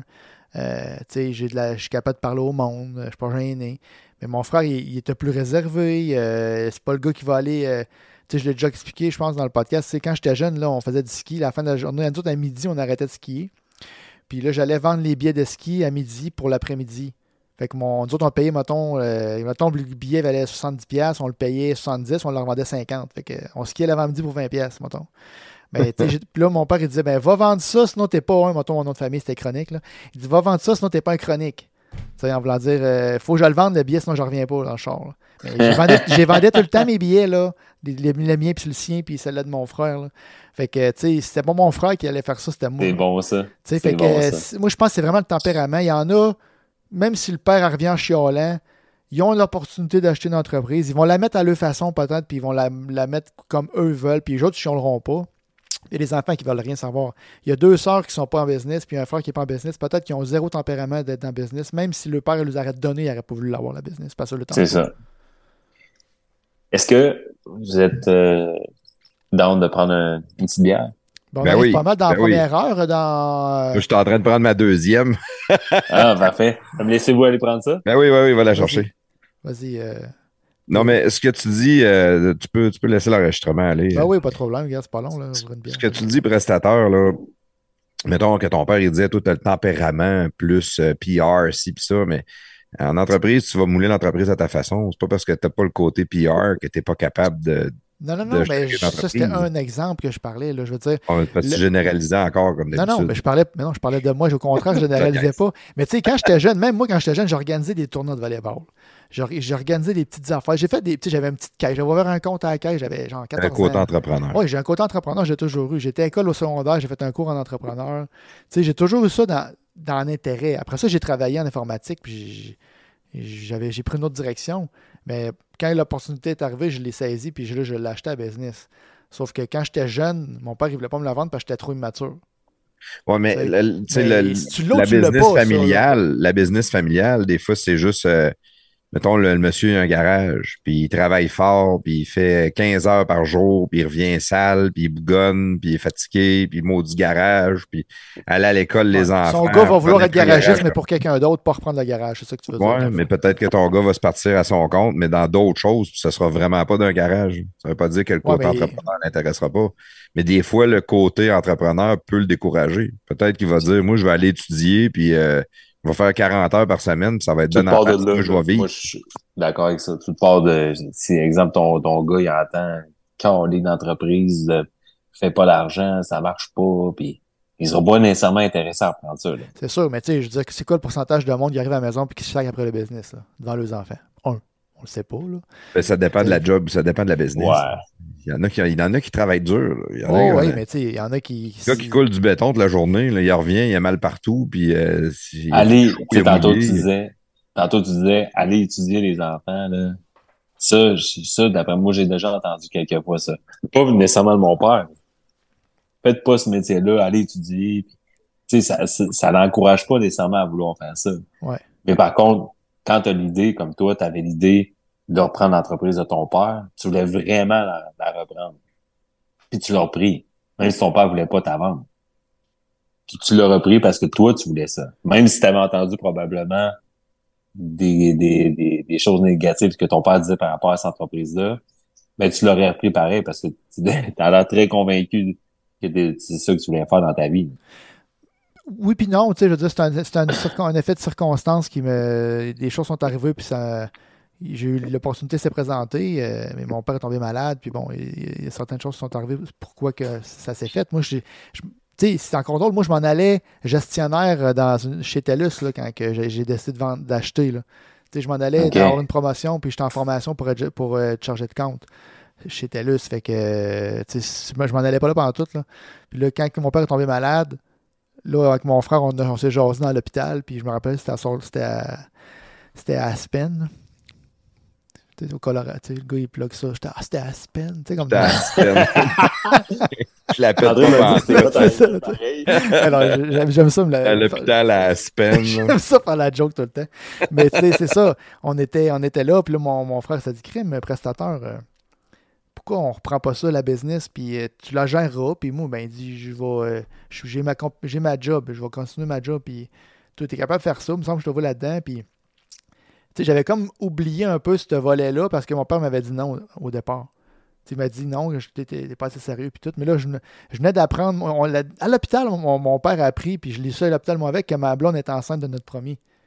Il l'a su dans le lit d'hôpital, je suis au téléphone avec, avec ma blonde. Fait que là, c'est là y a comme mijoté quand on est revenu du voyage, puis il s'est dit, ouais, je vais penser à ça. Parce que lui, il avait une offre d'achat sur la table, il était sur le bord de signer une offre de vente à un autre gars. Finalement, ça s'est pas fait, c'est moi qui l'ai Ah, prise. ouais. Mais tu sais, c'était une question de timing. là. Si mon frère m'avait pas dit ça, si mon frère m'avait pas dit, prestataire, on pourrait l'acheter, puis tu sais, euh, gère-la, puis bon, peut-être bien que j'aurais pas repensé, là, tu sais. Même si je la voulais au début. Mais tu sais, à un moment donné, je fais ma, je, je fais ma propre carrière. Tu sais, j'étais rendu en informatique, j'étais rendu avec un poste. Puis là, euh, j'avais passé comme à autre chose. cette opportunité-là s'est représentée. Mon père a dit oui, puis là, j'ai fait le saut. J'ai continué à travailler en informatique pendant peut-être deux ans, pareil. À un moment donné, j'ai arrêté, puis j'ai continué de 100%. Mais c'est. Moi, j'ai toujours voulu avoir une business pour la qualité de vie que ça peut t'apporter. Il y en a qui c'est de mauvaise qualité de vie quand, t'as mal au dos, puis t'es les mains noires, puis tu, tu travailles dans, dans de quoi qui est tough physiquement. Moi, je, ma business est quand même relativement facile physiquement, puis ça m'apporte une qualité de vie. J'ai mon horaire, euh, j'ai des bons revenus, euh, j'ai mon bureau, euh, j'ai pas de boss. Tout le monde, quand tu es entrepreneur, tu veux pas de boss. là. Fait que, tu sais, ça dépend un peu de, chaque personne. Il y en a qui veulent, avoir les deux mains dedans. Puis, Kevin de béton sans son au plaf, sa business, là, est pas facile. Mais Chris, lui, il Ouais, il triple. Là. il triple. Là, Il mérite son argent, lui. Ben, ben, oui. c'est ça. Fait que, puis je pense pas qu'il regrette de, de- de l'avoir parti, même s'il travaille fort, puis il est les genoux à terre, puis il pompe du euh, il pompe le rétan dans deux dalles de béton. euh, c'est une petite job tough, là. Mais crif, moi, je suis sûr qu'il tripe à, à côté faire ça. Fait que, Ouais. ses Mais il y a même il- aussi, il y a même un de ses enfants qui dit c'est sûr que lui, c'est moi. Là. Il, va, il va il reprendre va la la business. Bon, ben, son fils, il voit que c'est tough, puis qu'il fait de la route, puis qu'il n'est pas à la maison, puis peut-être bien que ça va le tenter quand même. Fait tu sais, je pense, bien qu'un de ces gars va vouloir rien savoir de le faire, puis l'autre va la reprendre. Fait il y, a une, question de tempérament, il y a une question de la vision que l'enfant a sur le parent qui revient à la maison le soir. Oui, je, te, disais tantôt que c'était pas juste ça, mais oui, je te l'accorde. Il y a quand même une partie de ça qui est vraie. le- le- le- euh, L'impact qu'on a sur nos enfants, la vision qu'on le. Pas qu'on le transmet, mais la, vision de nous qui ont, qui nous perçoivent, là, la perception qu'ils ont de nous est importante aussi. Fait que moi, je fais bien attention quand je parle de la business avec mes enfants. J'essaie toujours de leur montrer le positif. Puis euh, des fois, je leur montre des affaires plates qui m'arrivent. Puis à un moment donné, j'ai eu une bout de tough dernièrement. Puis tu sais, j'ai- je leur en ai pas trop parlé de ça parce que je voulais pas que ça les. Mon gars est vraiment euh, sa- sensible. Fait que je voulais pas que ça l'affecte. Je dormais pas de la nuit pendant plusieurs jours. Fait que tu sais, c'est- la façon même. chaque personne montre ça à ses enfants selon ses valeurs, puis tout ça, mais il y a un peu, c'est un mélange de tout, je te dirais, je pense. Il y a du monde qui sont. Il y a du monde qui des Crosby en affaires, puis ils le feront jamais parce qu'ils n'ont pas, ils l'étincelle pour la partir le business. Tantôt, t'as dit, tu dormais pas pendant plusieurs nuits. Il y a une affaire que mon père, il, tu sais, quand il est arrivé de, de il est arrivé sûrement quelque chose, là. mais mon père, il me, ça, là-dessus, il m'a tout le temps dit, PO, la nuit, il faut que tu dormes. Si, toutes les, toutes les, les, toutes les péripéties que j'ai eu dans ma business, toutes les montagnes russes que j'ai eues dans ma business, il y a une chose, par contre, que je veux dire, je te conseille, c'est quand c'est le temps de se coucher, dors, parce que le sommeil, c'est vraiment important pour que tu puisses continuer à opérer ta business. Fait que mais c'est c'est tough. Je sais pas si toi, comment tu, comment tu vis ça de ton côté, mais c'est un conseil qui est vraiment précieux. Parce que si tu dors pas, tu dors pas pendant plusieurs jours, comment tu veux prendre une bonne décision si t'es brûlé, t'es fatigué? Euh, je sais pas si ça t'est déjà arrivé ou euh, comment tu comment tu vois ça. Ben, moi, là, ça s'est réglé. Là. Ma, situation critique est derrière moi. Puis là, même, tout est positif de ce qui s'en vient. J'ai réglé mon problème. Euh, J'ai eu des bons partenaires qui m'ont aidé là-dedans. Puis euh, là, la phase 2 de, notre, projet est partie. Puis ça va bien. Mais, oui, puis on a fait le podcast. Quand j'avais, mon- quand j'avais ma situation critique, on a fait le, le podcast avec euh, l'entrepreneur conseil Alexandre Vézina. Puis on- je n'ai parlé de ça. Puis il me, il me disait un peu ça. Il dit Moi, il dit, j'ai, il me disait comme toi, là, on parlait pas de sommeil nécessairement, mais il me disait, il faut que tu essaies de passer par-dessus, puis de voir, d'autres choses, que ça va se régler. Là, je savais que ça allait se régler, ma problème, qu'à un moment donné, je ne penserais pas à ça. Là. Mais à un moment donné, pendant- quand, quand tu es dedans, là, quand tu es dans ton problème, puis tu le vis, là, tu penses Ouais, qu'à ça. ça. tout le temps. Là. Tu penses à ça le matin, le midi, le soir. euh, T'es hanté de ça. moi, je jouais à des jeux vidéo le soir bien tard juste pour pas y penser. Là. Je disais, je vais aller jouer esti, à des jeux, Chris. Là, il faut que je pense à d'autres choses. Fait que là, j'allais jouer à des jeux, puis quand le jeu loadait, à quoi tu penses que je pensais? Je pensais à mon de problème. Là, tu sais. fait que Ouais. c'est dur de. J'ai pas pris de médicaments pour dormir. là, J'aurais peut-être dû en prendre, en marque. Mais, mais tu sais, oui, c'est dur. t'en as pris, mais pendant le podcast. Non, pas avec Alexandre. J'ai pas, Ah j'ai non, c'est pas avec Alexandre. C'était avec Rena que je me suis endormi, que je- j'avais pris un médicament. Mais euh, c'est ça, oui, c'est important de dormir, mais quand, quand tu n'es pas capable, là, tu sais, quand ton, ton problème il, il t'enveloppe complètement, puis là, tu sais plus comment te relever de ça. ça moi, c'est la première fois que ça m'arrivait. J'en ai eu des problèmes dans le business, là, eu souvent, là, j'en ai à tous les jours. là. Mais lui, là, il m'a vraiment fait mal. Il m'a vraiment, vraiment affecté. Rentrer dedans. Oh ouais, puis euh, si, là, je savais pas comment j'allais me relever de ça. Puis là, tu vois, là, tout est réglé. Le fournisseur est, les, c'est reparti, les, les, les, les sous-traitants, tout est réglé. euh, Tout le monde va te payer. t'as- y a personne ne va perdre d'argent. Tu sais, fait que j'aurais pu finir par 200 000, là, mettons exemple. là. Tu sais, là, Oh ça, ça fait. Ça... Puis tu sais, le pire, c'est que c'était pas tant l'argent qui me faisait mal dormir, comme le fait que Chris, euh, je, tu sais, je, je vais-tu y laisser? là? Tu sais, Qu'est-ce qui va se passer après? Là? Tu sais, mettons, je perds 200 000, là, c'est- ça fait chier, là. mais la- la- la- mon nom, là, il est où là-dedans après, là, ma business? là? Je vais-tu crisser ma business? Pour ce que je développais? C'est un produit que je développe, que je veux développer. une- Fait que, est-ce que je vais crisser ma business à terre? Je serai plus capable d'en vendre jamais de ça. Puis là, ma croissance, moi, elle est dans ce produit-là. là. C'est là-dedans que je vois ma croissance de gros volume. Fait que là, là, je, là, je fais tout, tout du bois et du noir partout. Là. Tous les petits problèmes qui t'arrivent, là, les autres petits problèmes dans d'autres dans, dans d'autres marchés que j'ai m'affectaient. Les petites des niaiseries. Là, en- j'ai, vendu un, quoi, un client, c'était 5 poches. C'était une affaire de 300-400 pièces C'était une, nia- une niaiserie. Là. Puis, là, on s'est trompé de produit. On n'a pas envoyé le bon grade. Puis là, j'ai comme pété une coche ben, à moi-même. Là, puis j'étais dans tabarnak de calice. C'était, je m'en calisse là, de 5 poches. Je revire ça de bord, j'en, ship 5 autres, puis ça finit là, là. Ça va me coûter 50 pièces de frais de plus de transport, mettons. C'était une niaiserie, mais j'étais tellement affecté dans, ma, dans mon brouillage, brouillage dans le noir, là, je brouillais du noir dans tout, que ça, ça me fait disjoncter raide juste pour une petite niaiserie de même de 300-400 As-tu réussi à garder ça au travail ou tu ramenais ta, ta rage puis ton Non, non, côté euh, ben, à maison? À maison, je ramenais pas de. Non, non, ça, j'étais correct, là. Mais à la maison, c'était plus euh, ma blonde, tu sais, il fallait que. À un bout de- à un moment donné, j'essaie que ça- j'ai- j'essaie que ça paraisse pas trop, là. Puis là, c'est correct, sais, Louis. sais, Moi, j'ai elle dit, prestataire, tu vas, tu ça va se replacer, ton affaire. Je dis, Ah non, mais là, tu comprends pas, là. Si, je, si ça marche pas, mon affaire, là, je suis crissement dans la merde. C'est pas juste que je ferai pas une vente. C'est pas juste que je ferai pas d'argent. Je vais vraiment perdre beaucoup d'argent. Puis euh, dans le futur, là, j'ai comme expliqué un peu. Elle dit oh, OK, là, j'étais pas au courant de ça. Tu sais, des gros problèmes de même, euh, des gros problèmes, des grosses situations critiques comme ça, je pense que c'était mieux de. Faut que tu en parles à quelqu'un. Moi, mon père est au courant. faut que tu en parles à quelqu'un, mais tu peut-être pas nécessaire de ramener ça à ta blonde ou tes amis, ou là, parce que ça lui donne quoi de le savoir, un? Il faut que tu ailles vraiment chercher des, ressources qui vont t'aider à, régler ton problème. Pas, à- pas donner ton. mettre ton stress sur, ta famille, là, sur, mes, enfants puis sur ma blonde. Là. Là, j'en ai parlé parce qu'elle elle voyait bien que ça marchait pas. Puis elle, elle me des questions. Puis je voulais la mettre au fait de, de la situation. Là, mais c'est ça. Mais, mais ça, ça revient exactement à ce que je disais. C'est un peu ça, PO. Ton père, tu sais, le, le- que- qu'est-ce que prestateur il dit là, c'est que lui il a réussi à garder ça en dehors de la maison. Mais c'est d'un, pas tous les entrepreneurs qui réussissent à garder ça en dehors de la maison. Ton père a vécu des stress, il a vécu des problèmes, des, des- ça peut être perdre des employés, perdre des clients, une grosse erreur, un accident. euh, C'est ça.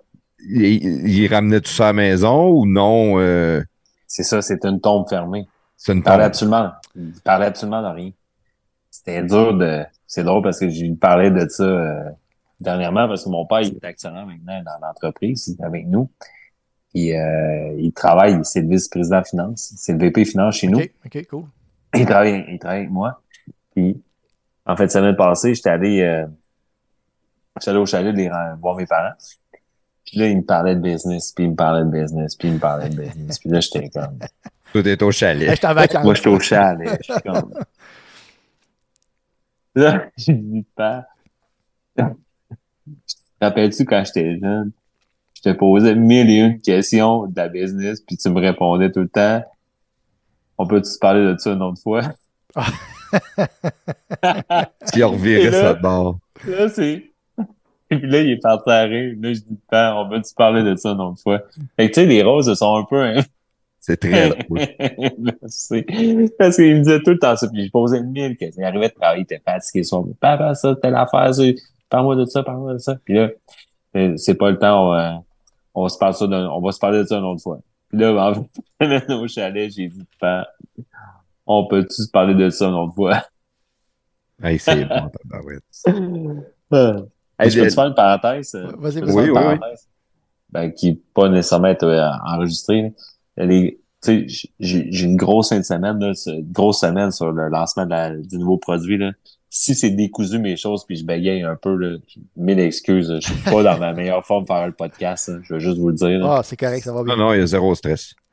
Juste vous dire que je dois, justement, je me lève super tôt puis je me couche tard là, à cause de, de- du lancement de- du nouveau produit. Là. Fait que si, si jamais euh, c'est trop décousu puis qu'à un moment donné, euh, je me sens trop fatigué, je vous le dirai. Là. Puis si jamais vous voulez qu'on prenne ça, on le reprendra. Ah là, non, mais on va. On va... Je m'en excuse sincèrement. Habituellement, j'ai de la jasette, mais là, des. Hey, je parle depuis tantôt, puis je suis comme je suis tombé décousu de ce que je dis, puis on dirait que je bégaye. Fait que là, je m'en excuse, mais d'avance. Oh, regarde, c'est bien correct, PO. On va en profiter, on va faire une petite pause. Là. Ça, ça va peut-être bien t'en donner un peu de gaz. Tout de suite après, on vient avec PO Drouin. Je veux vous parler de Béton Sanson et de leur service de levage de béton. Que ce soit pour le résidentiel ou le commercial, pensez à nos chums de Béton Sanson. Solution rapide et abordable. En moins d'une journée, les travaux sont faits. Ça, ça veut dire qu'il n'y a pas de retard dans votre échéancier et les travaux sont même faits en hiver. Béton Sanson couvre toute la province de Québec et de l'Ontario. Soumission en ligne au bétonsanson.com. Béton Sanson, le spécialiste dans le levage de béton.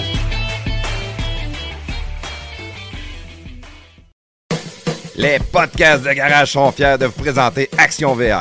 Action VR, votre spécialiste des roulottes et fifth wheel cargo neufs et usagés au Québec. Notre succursale Action VR est établie à Saint-Nicolas, à seulement 20 minutes de Lévis. Depuis plus de 15 ans, elle offre à sa clientèle une approche et un service vraiment personnalisé dans une ambiance conviviale. Les professionnels de son équipe chevronnée connaissent absolument tout sur les VR. Ils sont donc les mieux placés pour vous guider et vous aider à trouver le VR qui convient vraiment à vos besoins parmi une vaste sélection de modèles de roulottes et de en stock. Depuis ses débuts, Action VR de Saint-Nicolas n'a qu'un seul et unique objectif, proposer des VR de grande qualité, saison après saison, en plus de vous offrir un service professionnel, courtois et chaleureux en tout temps. Action VR offre un vaste éventail de marques tels que Durango, Sportsman, Escape, Cyclone, Wolfpack, Venom, Raptor, Torque et plusieurs autres. Cette succursale n'est pas qu'un simple détaillant de VR. Ce concessionnaire unique en son genre est le spécialiste des roulottes et fifth wheel cargo neuf et usagés au Québec. Il est donc en mesure de répondre à tous vos besoins en matière de VR.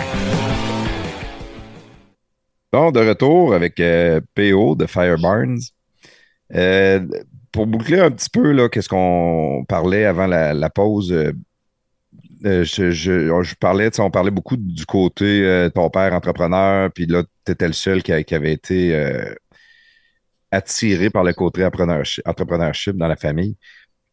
Est-ce que ça l'a déjà été une option de reprendre la business familiale comme ton père a fait avec son père? C'était supposé être ça. Mais euh, il a reçu une offre vraiment alléchante qu'il ne pouvait pas refuser parce qu'à cette époque-là, en 2008, ben, on se rapporte en 2008, c'était la crise aux États-Unis, la crise de crédit, la récession, le baril du pétrole, je pense qu'il était à 150 pièces. Écoute, tout était à sa table pour qu'il puisse vendre. et qu'il a eu une super belle offre. Il a vendu. Puis euh, aujourd'hui, ben écoute, c'est sûr, c'est sûr qu'à cette époque-là, j'en ai voulu parce que ça faisait des années que je travaillais pour vouloir reprendre l'entreprise. Puis très jeune, j'étais conditionné, j'avais été conditionné. Ben, c'est toi qui es le prochain qui reprend la business, la troisième génération, blablabla. Bla, bla. ouais, ouais, ouais. ça a été un super de choc. Ça a été dur pour l'ego. Mais je pense que c'était, ben pas je pense, je suis certain, ça été la plus belle chose qui m'est arrivée. Parce que sans ça, j'aurais jamais parti mon projet Fireburns. Euh, sans ça, je serais jamais parti en Floride. C'est là que j'ai commencé à manger épicé. Ça, on en parlera. Là. Ouais, ça, m'intéresse ce côté-là. fait que tu sais, je pense que les choses arrivent pour les bonnes raisons. Faut juste bien l'accueillir. Mais à ce moment-là, j'y en voulais. Là. Je, je suis retourné à, à cette époque-là, je suis retourné à l'école. J'avais une super belle maison à Saint-Georges. J'ai été obligé de vendre ma maison pour retourner à l'école. Euh, je, suis parti d'une belle maison que j'avais à Saint-Georges, dans un à un 3,5 avec du tapis à Québec. Tu comprends que. Oh boy. C'était pas évident à ce moment-là. Je gardais plus pour moi à cette époque-là, j'avais une blonde. Ça faisait quand même plusieurs années que j'étais avec. On parlait plus de mariage puis d'enfants. Mais finalement, je me suis ramassé à retourner à l'école, à vivre Parce comme que tu as perdu ta job par le fait même? Ouais, il a vendu, puis j'ai perdu mon travail. Et je suis retourné à l'école. Euh, à 25, 26 ans, euh, d'une vie euh, à Saint-Georges un peu rangée. Ah, ben, je me suis mis à faire le party à l'université. Ben, au moins, il y a du positif. Le party a un peu. ben, mais tu sais, à ce moment-là, c'était pas, c'était pas la chose la plus fun parce que, tu sais, souvent je me disais Criff, euh, j'ai fait vraiment plusieurs pas en arrière, mais beaucoup d'immaturité. Mais la vie, elle me comme tellement rentré dedans. À ce moment-là, tu le vois pas. Mais ça a été super bon. Là. Je, je, pense que ça a été un nouveau départ pour moi. Je me suis vraiment rebâti de la bonne façon. Tu sais, je vous disais que j'étais un petit peu coquille, arrogant quand j'étais jeune. Ça, la vie, elle me l'a ramené d'en face. Puis elle me dit, c'est pas de même que ça se passe. Là ça m'a comme remis les deux pieds sur la terre. Ça a, été, une super bonne chose pour moi, ça. Que, tu le vois du côté positif aujourd'hui, c'est cool. Mais euh, sur le fait même, c'est une claque d'en face. Comment ton père il t'a annoncé ça? Il m'a fait venir dans son bureau. J'étais dans mon bureau. Sur l'intercom, il m'a dit Peux-tu venir me voir deux minutes? Et il m'a fait venir dans son bureau il était avec euh, son, dirait, son, son VP des ventes ou son directeur des ventes. Je me rappelle pas comment il l'appelait là, à cette époque-là. On était les deux dans le bureau, puis il m'a dit Je viens de vendre l'entreprise. Ah, tu me niaises-tu? quoi? Fait que là, j'ai. Je disais, c'est pas du niaise. Il dit non, j'ai vendu. J'ai dit à qui t'as vendu? Ben, j'ai vendu à Valero, qui est ultra mort. Mm-hmm. Là, moi, qui est comme, OK, mais on fait quoi? Ben, tu continues à faire ton travail. Ah, mais qu'est-ce qu'on va faire, là, tu sais? écoute, je me suis mis à, à ce moment-là, je pense que j'étais en mode panique. Là. Je savais pas trop ce que j'ai. Premièrement, je savais pas si j'allais garder mon, mon travail. Je savais pas si j'allais le perdre. Qu'est-ce que je vais faire? Moi, dans ma tête, je savais juste faire ça. J'avais pas d'éducation.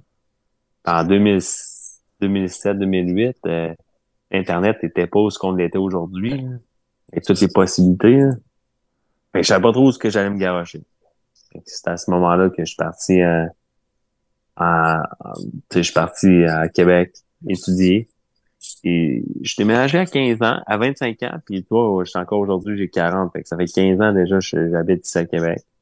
T'as jamais reparti de Québec? Jamais. Jamais. Jamais. Je suis encore ici. Encore dans un appart avec un tapis ou euh, non, le gars, il a jamais bougé. j'ai J'ai continué. J'ai acheté le bloc. je l'ai vendu deux fois. Je l'ai vendu, je l'ai racheté. Non, c'est pas vrai. Euh, à ce moment-là, ben, tu sais, je- c'est- c'est- faire trois pas en arrière, là, des fois, c'est bon. Là. Ouais, C'est bon. énorme pareil. Tu sais, un pas, mettons, t'as perdu ta job, tu te retrouves une job. euh, là, c'est. Tu mettons, père, la business familiale, tu l'as pas perdu, ton père l'a vendu, mais toi, tu voulais la racheter, tu l'as perdu. Ben oui. Là, t'es obligé de vendre ta maison. As-tu perdu ta blonde en même temps? Tu tu dis, Ouais. regarde, euh, moi, si exact. on vend la exact. maison, euh, mange la marde. Ça a été un bon reset, là, à ce moment-là. Là. Et sais, ben, ça a été un super bon reset. reset. Euh, je pense que, tu sais, en date d'aujourd'hui, ça a été la plus belle chose qui m'est arrivée. Ah ouais. C'est drôle, Ouais. pareil, quand tu revires ça de ce côté-là, parce que je suis convaincu qu'à 25 ans, tu pensais pas de même. Pas du tout. Mais regarde aujourd'hui, ce qu'il y a pas. Tu sais, une de ses grosses portions de sa business, c'était l'huile à chauffage. Écoute, à partir de l'année prochaine, fini. De l'année prochaine, tu pourras même plus faire réparer ta fournaise à l'huile. Faut Tu t'en pour une électrique. Fait- Puis, tu sais, en 2008, 2009, à ce moment-là, le monde changeait toute leur fournaise à l'huile pour une fournaise électrique, parce que c'était beaucoup moins cher euh, chauffe électrique. Fait que là, tu te retrouves dans un marché où ce qui est en, il y a un secteur de son marché qui était payant, qui est en décroissance. Fait qu'aujourd'hui, il, il m'a prêté, euh, il investit quand même beaucoup de l'argent dans ma business. Fait tu son argent servait à autre chose pour m'aider plus tard. Mais euh, je pense que c'est vraiment. Je me répète, c'est la meilleure chose qui est arrivée. là. Puis t'es allé étudier en quoi à ce moment-là? Parce que t'es dit, là, ça me prend une job qui est aussi payante que qu'est-ce que je faisais. J'ai, j'aime beaucoup dire, j'ai essayé d'aller étudier. OK. J'ai, mais tu sais, comme je te dis, c'était tough. Je voulais être bon, puis fallait que j'étudie deux fois plus fort que les autres. J'étais, étudiant en administration des affaires à l'université Laval en tant qu'étudiant adulte. Parce qu'on se rappelle, j'avais pas de cégep déterminé. Fait que la seule chose que je pouvais faire, c'est rentrer comme étant un étudiant adulte à, à l'université. Un étudiant adulte à l'université, c'est quand ça fait plus que deux ans, t'es plus allé, euh, t'es sur le marché du travail, tu peux aller à l'université en tant qu'adulte, même si t'as pas fini ton cégep. C'est ce que j'ai essayé de faire. J'ai étudié deux ans, je l'ai pas terminé. J'ai étudié deux ans, puis après ça, je suis allé travailler chez RBC Banque Royale comme banquier. C'était à ce moment-là, encore là, j'étais un, peu sur le chemin de la facilité parce que je me disais, ben, je vais aller travailler, ah, je vais étudier en finance, je vais, je vais aller en placement, faire des placements financiers. Fait que, tu sais, vais avoir une, belle clientèle parce que, je connais beaucoup de gens d'affaires, puis blablabla, je vais placer leur argent. Et tu sais, encore là, c'était même pas ça. C'était un peu le chemin de la facilité. J'ai placé de l'argent, faire de l'argent vite, hein. Mais là, c'est drôle. C'est drôle que tu me dises que tu n'as pas fini ton université. Ça revient encore à ton histoire de TDAH, que tu commences tout, mais tu finis rien. Comme une C'est roue ça. qui continue. euh, C'est ça, exactement. C'est une roue qui tourne. C'est c'est, c'est, ça. C'est, c'est la main, c'est, tu commences quelque chose, tu le finis pas. Mais tu sais, à ce moment-là, je faisais pas les choses pour les bonnes raisons parce que je voulais encore impressionner mon père. Je voulais avoir son, tu sais, je me disais, je faisais les choses pour me dire, Ben, mon père va être impressionné, je vais travailler dans une banque, blablabla. Sais, J'ai j'ai un concept, moi, où que tu fais des choses pour les bonnes raisons puis il va arriver des bonnes choses. Puis ça, c'était un autre projet que j'ai fait, pas pour moi. là. Je- J'essayais d'impressionner sûrement moi. J'essayais d'impressionner mon père. c'est pas bon, ça. Puis après ça, j'ai travaillé chez RBC Banque Royale deux ans comme banquier. J'ai détesté ça, là, mais détesté. Ah, est-ce que j'ai pas aimé ça? Ça, le- devait pas être aussi facile que tu pensais que ça allait être aussi. là. Je connais plein de gens d'affaires, ils vont tout placer leur argent. Ils ont déjà tout un conseiller financier, ils ont déjà tout une ça. banque. ils ont- C'est ça, exactement, exactement. Puis la rétention, ben, c'est quand t'es bien avec ton, euh, ton conseiller ou ta conseillère financier, ben, quoi changer, hein? Puis quelqu'un qui a moindrement d'expérience, là, des conseillers, on en a vu passer un puis un autre. là. Le monde rentre, font deux, trois ans, puis ils s'en vont. Les tapés, là, Hey, je suis conseiller financier, m'occuper de toi. Ouais, J'en ai déjà un. Puis là, à un moment donné, euh, tu recroises deux ans après, puis il travaille dans d'autres choses. C'est un peu le, même pattern. Fait qu'avant de flusher lui avec qui que je suis, m'en aller avec toi, puis dans deux ans, trois ans, tu vas décider que t'en fais plus, faut que je rappelle l'autre, t'as peu. C'est ça, c'est ça, exactement. Puis après ça, j'ai vraiment pas aimé ça travailler à la banque. Mais tu sais, c'est pas une job qui est. C'est une job qui est vraiment noble et qui est vraiment le fun pour certaines catégories de personnes, mais pour moi, ça l'était pas. Là.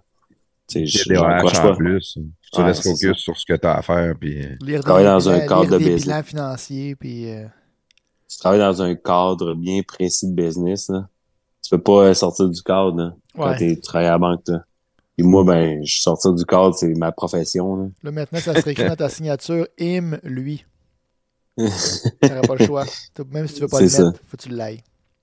C'est ça. Him, he, lui. Que, euh, juste une petite parenthèse, euh, PO. Le fait que tu tiennes ton micro de même, là, c'est, le son est meilleur. C'est, bon, c'est bon. Ça... Continue Je comme vais le ça. donner comme ça. Continue comme ça. Parfait. Euh, donc après ça, je- je- puis comme je te dis, la profession est vraiment correcte. Super bel job. euh, j'en ai un banquier là aujourd'hui, puis j'aime bien ça y parler. Puis, puis c'est super, une super bel job. Par contre, à ce moment-là, moi, ça faisait pas. J'aimais pas ça. Ça faisait. J'avais toujours chéri l'idée de, de vouloir aller travailler à l'étranger, apprendre une autre langue, travailler dans un autre. euh, dans un autre pays. Puis l'opportunité d'aller travailler en Floride s'est présentée. C'est drôle les choses comment ils se présentent des fois. hein. Ouais, vraiment. Fait que là, je- j'avais pas de blonde à cette époque-là, j'avais rien. J'habitais en sous-sol chez un ami, puis j'avais même pas d'appartement, j'avais pas de maison. J'étais vraiment loin pareil. Hein?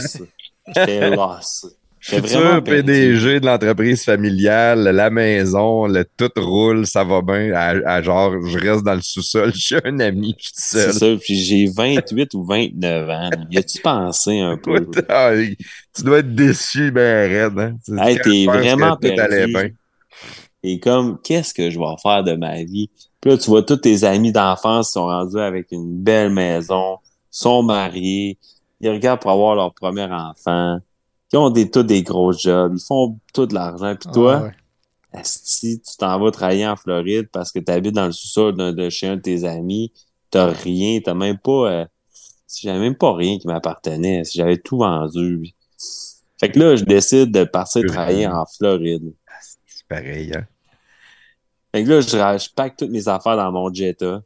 J'avais un Jetta. Au moins ça. En plus, en, ah, j'allais dire Ah, en en plus, t'avais un t'avais tu sais, quand tu dis que ça allait mal, il n'y a plus rien qui marche. Ah, je m'en vais chez. euh, Fait que je décide de pacter mon Vaux. Je descends à Saint-Georges, je m'en vais annoncer ça à mes parents. Le lendemain, je pars en Floride. Mes parents, un, ils tombent en bas de leur chaise. Ils se disent T'as t'as- t'as démissionné de ta job chez RBC. Oui. Puis tu t'en vas travailler en Floride? Oui. Ça va-tu? Tu t'en allais, tu faire quoi en Floride? Je m'en allais travailler pour une entreprise dans- de, de golf. Fallait que tu parles français puis anglais. C'était ça les critères. T'en allais tondre de gazon ou ben tu t'en Non, allais... non, non. Booker des tea time, là, des, des temps de jeu. Là. OK. Fait que dans un call center. C'était ça que j'allais faire. Fait que, tu sais, c'est- mais moi, c'est, c'est, non seulement c'est la job, c'est pas, c'est pas la job qui m'intéressait, c'était travailler à l'étranger puis apprendre l'anglais. Ouais, aller en Floride. Et moi- puis, ouais, ouais. Puis tu sais, les gars, là, on pense tout le temps qu'on parle un peu anglais. là. On se dit, oh, je me débrouille en anglais. là. Mhm. Pas Quand t'arrives là. Tu réalises que t'es vraiment pas bon. Avec, ton gros accent québécois épais comme. euh, Hey, là, tu t'entends parler le slang. Ah, c'est le slang t'es surtout qui comme- est dur à comprendre. T'es comme, je comprends absolument rien. Là, tu parles, tu t'en vas te coller un sub- tu t'en vas chez, chez Subway faire, un- tu veux te coller de la bouffe. Là, t'essaies, tu parles, là, tu dis, mettons le mot pepper. Là, la fille, elle comprend rien. Là, dans ta tête, tu dis, cric, fait, c'est si simple, je viens de dire pepper. Là, elle a te fait répéter huit fois, mais là, toi, tu l'entends, là, lui ou la personne avant toi qui, qui se fait faire son Subway, puis là, elle dit pepper. Puis elle, elle comprend bien, puis t'arrives à toi, tu dis la même chose, puis tu penses que tu dis la même chose, puis elle te comprend pas. Là, c'est fâchant.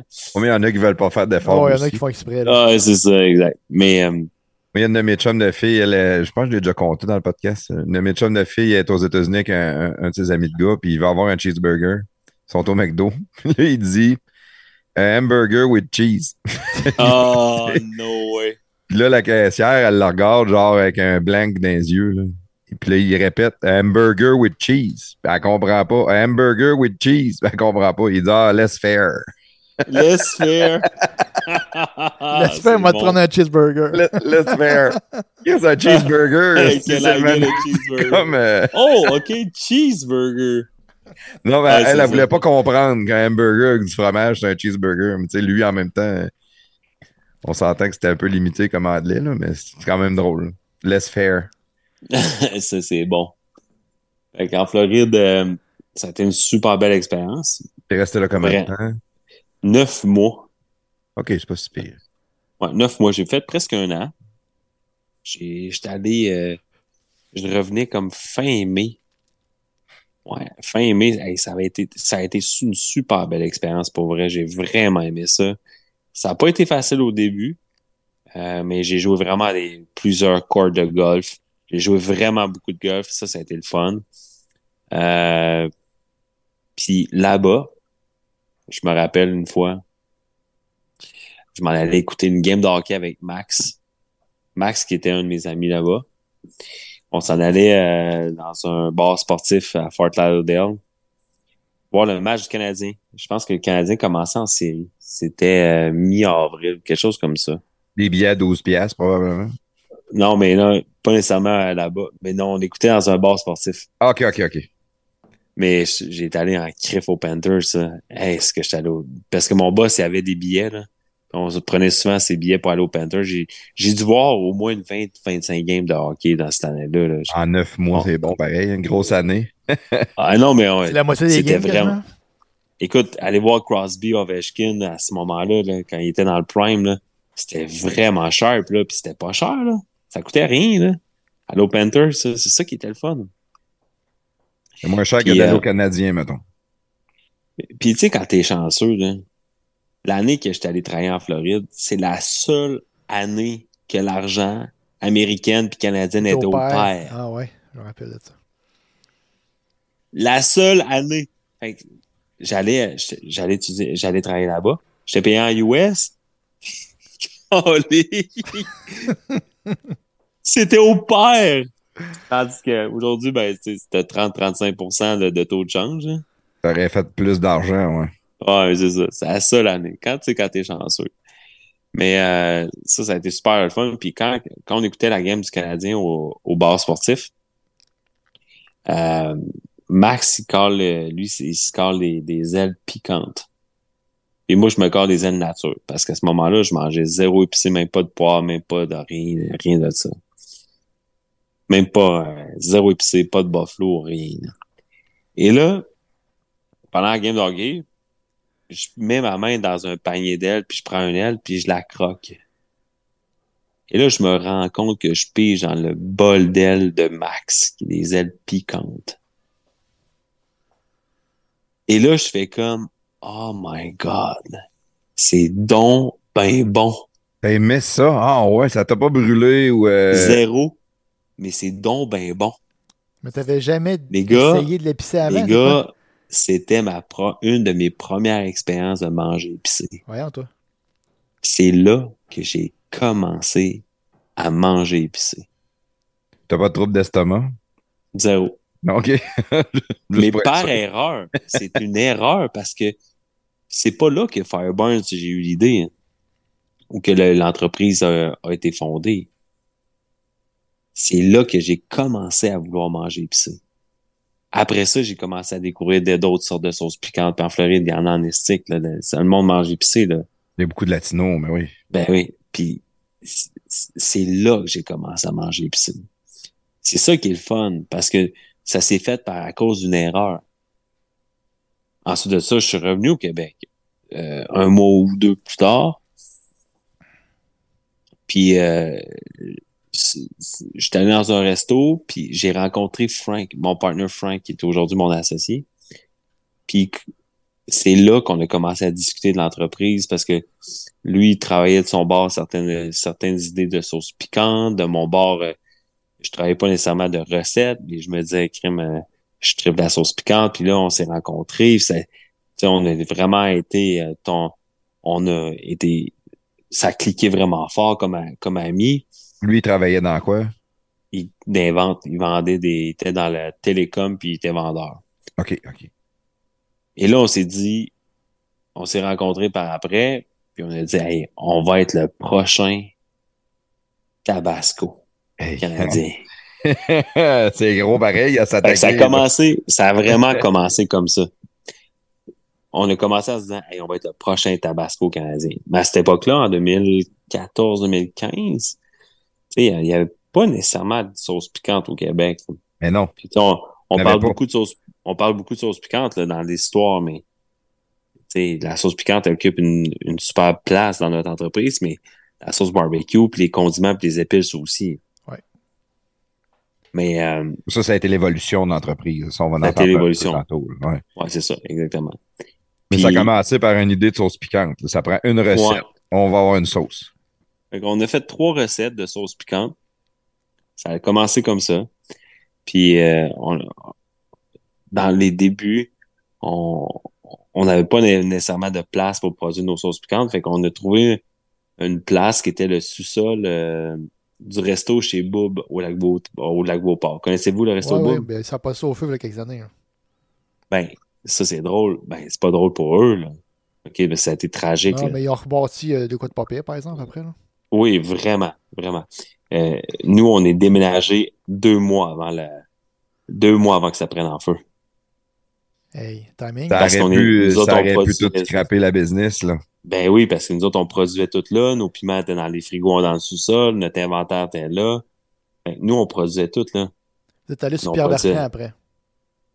Euh, Pierre, En, Bertrand. en haut, à la- en face de la carrière. euh, Ouais.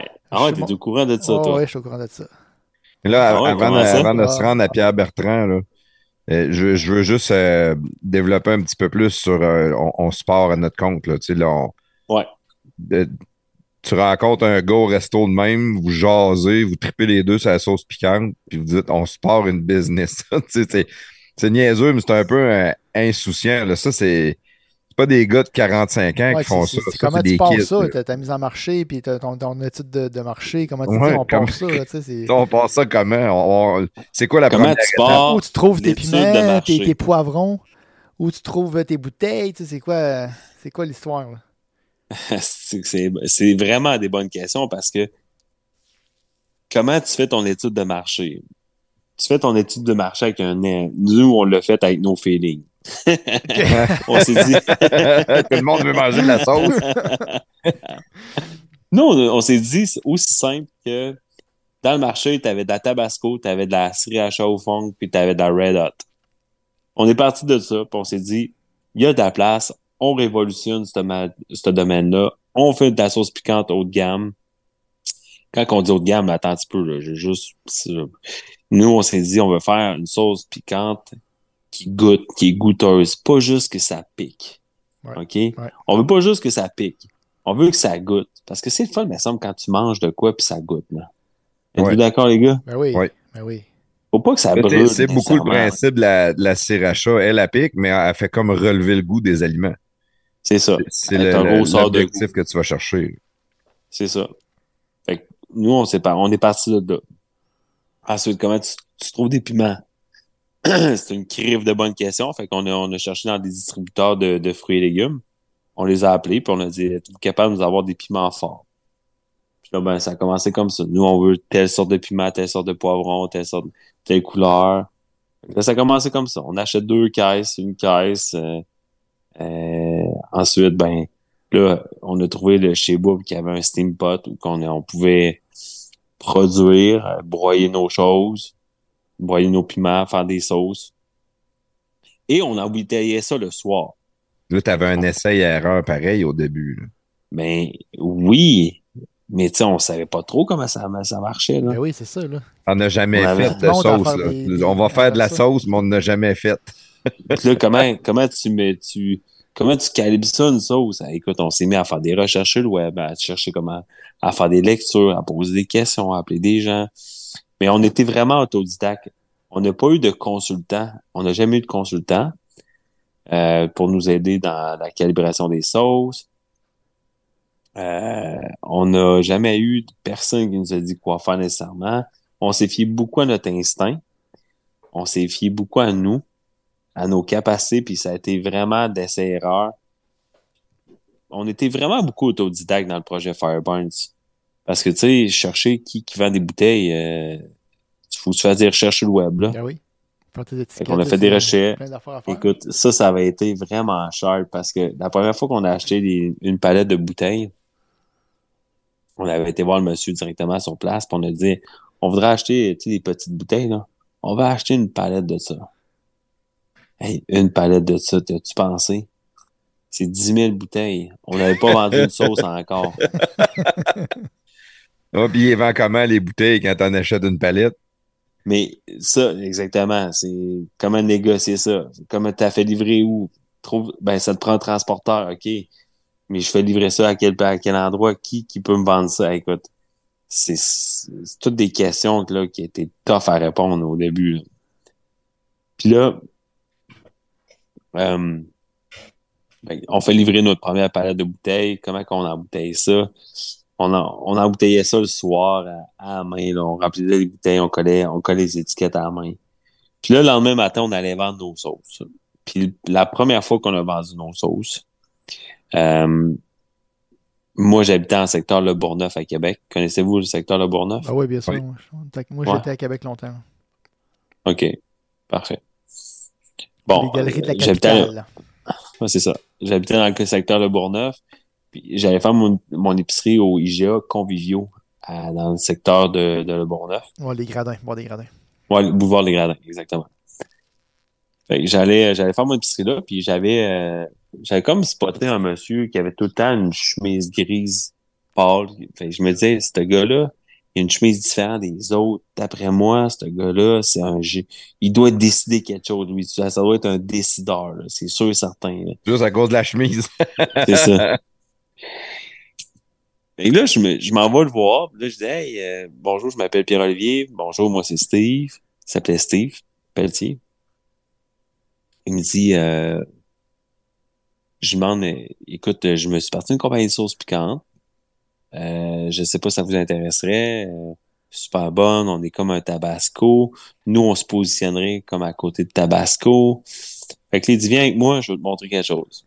Fait qu'il m'amène dans le layout des sauces, puis il me dit, tu vois toutes les sauces qu'on a ici? Ben, j'ai pas de place, puis malheureusement, je suis pas intéressé. Oh. Hey, on venait d'embouteiller nos premières caisses de sauce. là. Puis lui, il n'y a pas de place. Il n'y a pas de place. Steve n'a pas de place. À mon avis, il y en a trouvé. quand- Il y en a trouvé parce que tu connais son nom et son nom de famille. Fait qu'à mon avis, il y en a trouvé euh, de la place. tu sais. Et finalement, il y en a trouvé. Mais ça pour dire que j'ai décidé de retourner une deuxième journée. Le lendemain, j'ai dit, hey, crime, je ne serai pas de même, là. Tu sais, les vrais gens de la Beauce, de Saint-Georges, là. Les vrais beaucerons. Les, vrais- les vrais beaucerons. Eux autres, là. Ils sont tenaces, eux autres. hein. Ah oui, ah oui, ils sont tenaces, eux autres. Oh boy, je t'agace. Ah non, c'est Fait que-. Là, on... je décide de retourner une deuxième journée.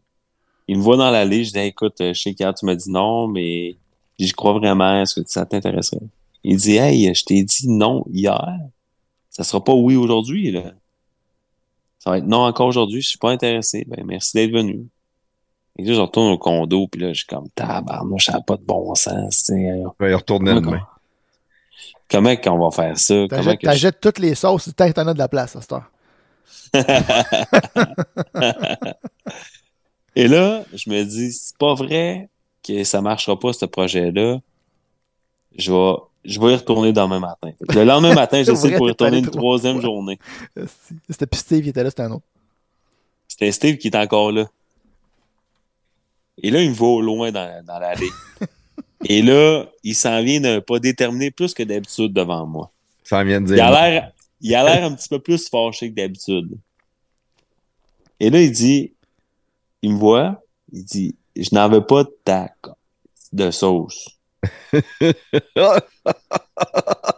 Fait que T'en je retourne veux pas de ta calice de sauce, ça cette l'air pareil. Hein? Fait que non, là, non, je là, j'ai des épices. ouais, ça, ça a été une couple d'années plus tard. Là, je suis comme, comment je vais faire pour rien?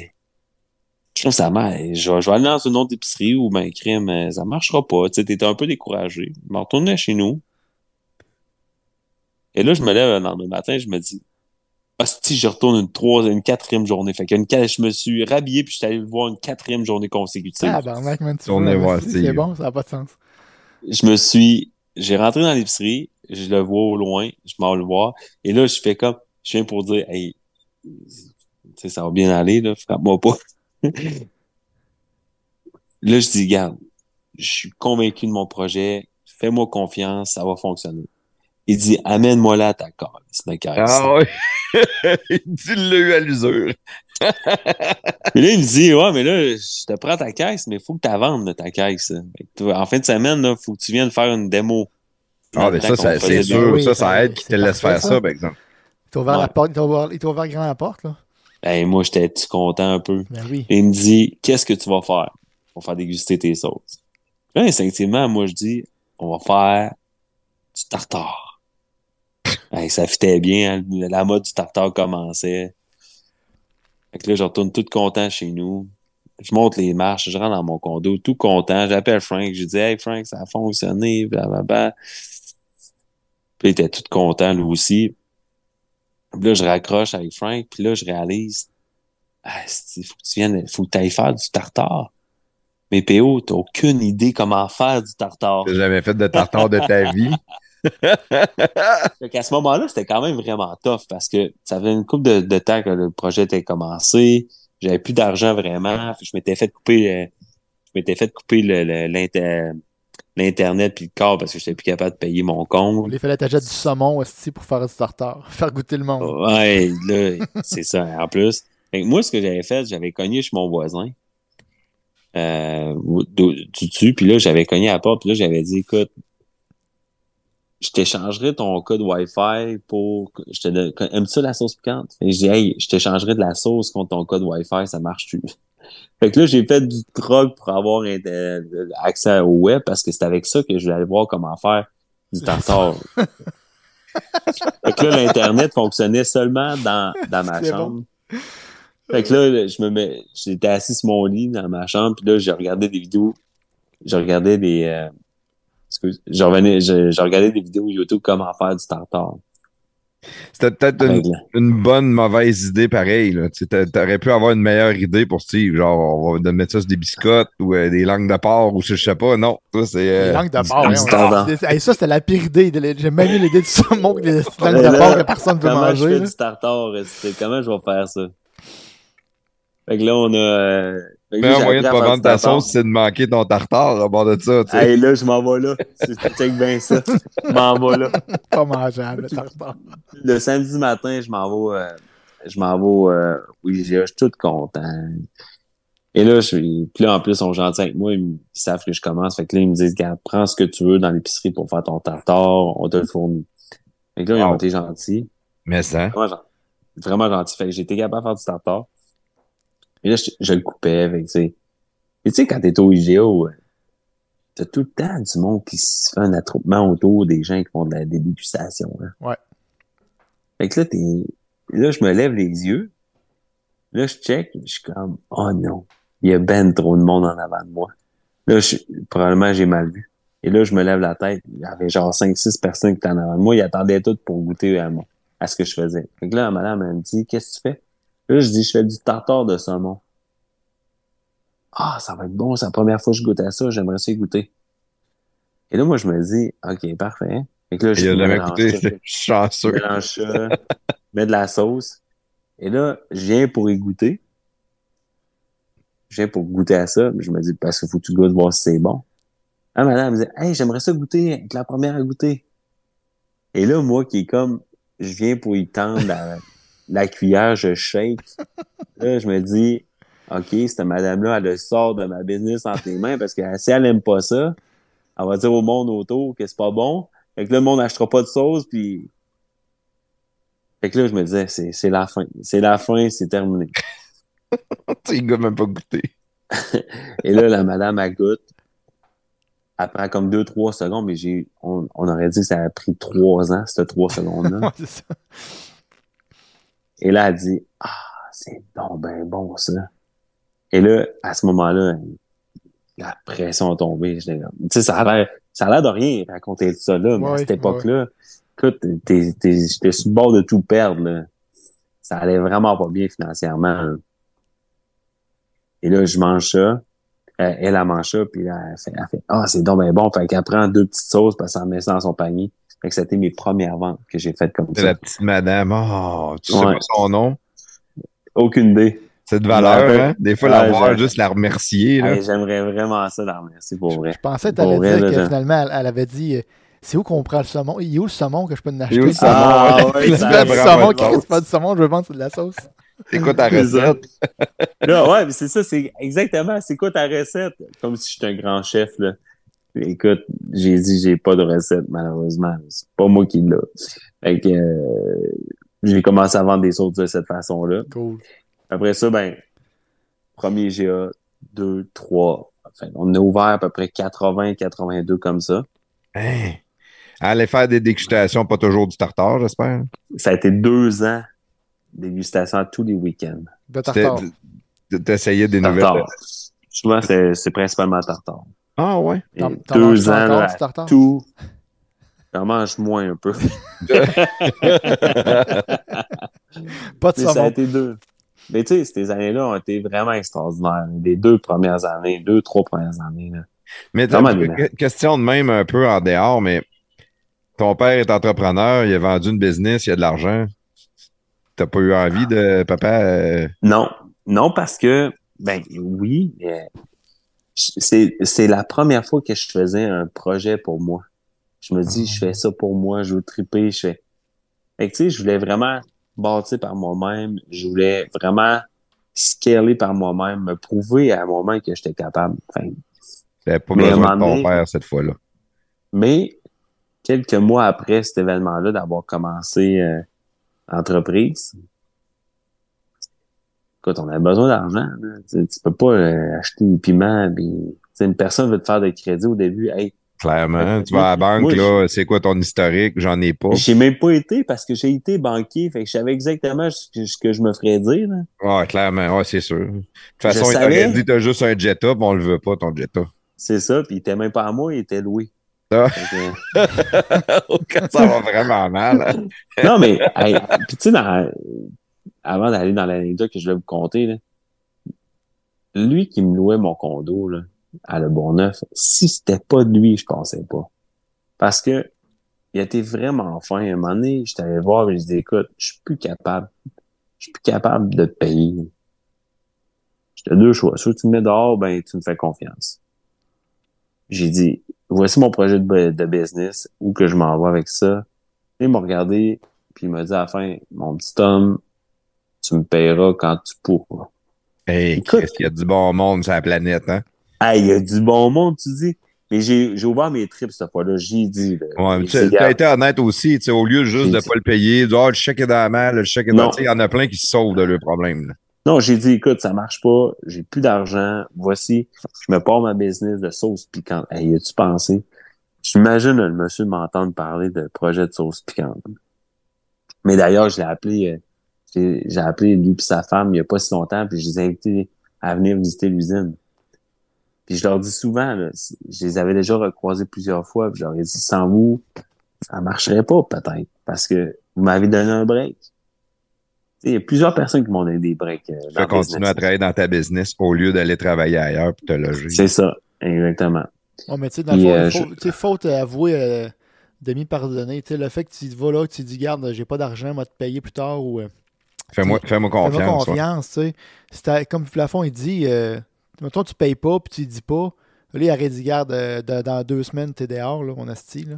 Mais tu sais, là, tu dis, garde, là, tu dis, check, je peux pas, tu sais, ton, ton honnêteté, puis ta franchise, mais ben, le monde, ils, ont, tendance à, à, pardonner plus vite ou à au moins donner une chance puis écouter quand que tu fais ça. C'est la bonne approche. Surtout quand tu n'attends pas après le loyer pour, pour ta fin de mois. Il y en a qui, s'il y en a de l'argent, lui, là, tu me paieras d'une coupe de mois, moi, ça va faire pareil. À ce moment-là, dans les condos à Le Bourneuf, il n'y a pas grand. Ceux qui ont ça, euh, ils n'attendent pas d'après moi après un loyer. ça, va bien. Mais tu sais, ce monsieur-là, il était tellement gentil, puis très humble, puis faites pas plus haut que le trou, il est vraiment gentil. sa femme était extraordinaire aussi. Euh, quelques mois plus tard, ça prenait de l'argent. je n'avais plus là. À ce moment-là, j'étais assez. Mon seul moyen, c'était d'aller demander si mon père voulait pas m'en prêter. Euh, il me restait assez de gaz pour me rendre chez mon meilleur ami, Jeff. Puis je me souviens, c'est un mercredi soir, quelque chose comme ça. Là. Fait que je suis parti euh, de chez nous, je me suis rendu chez Jeff. J'ai emprunté, j'ai cogné à la porte. Imagine-tu un genre de mercredi soir d'hiver. Qu'est-ce que tu fais là? Ben, je dis Salut Jeff, ça va? Ça un peu me texter. Je dis ouais, mais Jeff, j'ai plus de réseau. Tu sais, je m'étais fait couper mon téléphone, j'avais même pas d'argent. J'étais à sec, j'avais plus rien. Là. Fait que là, il je dis, peux-tu me prêter 20$? Pour que je puisse aller euh, voir mon père pour lui demander s'il pourrait pas me prêter de l'argent. Écoute, tu sais, dans le temps, 20 pièces, tu pouvais faire les retours Saint-Georges, Québec, là. Ouais, mais avec un Jetta, d'après moi, tu le fais encore aujourd'hui. exact. Ah, il est pas à diesel. Euh, c'est ça. Et là, euh, j'arrive à Saint-Georges. je dis à mon père, je parle de, de, du projet, puis je me dis, bon, on va se coller une pizza. Fait qu'il colle une pizza. Fait qu'on se met à parler de, mon entreprise. Puis là, je dis, regarde, voici ce que je m'en. Qu'est-ce que j'ai envie de faire avec ça? Puis là, je me, je me rappelle, il ouvre le, le, la boîte à pizza. Il se met à écrire dans le dos de la boîte. Puis là, pour lui, me montrer qu'est-ce qu'il était, qu'est-ce qu'il voyait par rapport à ma business. Puis il me dit, qu'est-ce que tu aurais besoin? Puis là, je dis, ben, j'aurais besoin de 5000. Fait que là, il va chercher son carnet de chèque. Il fait ce chèque, puis il me tend le chèque. Je viens pour le prendre, il se retire, puis il me dit euh, Prends ton téléphone,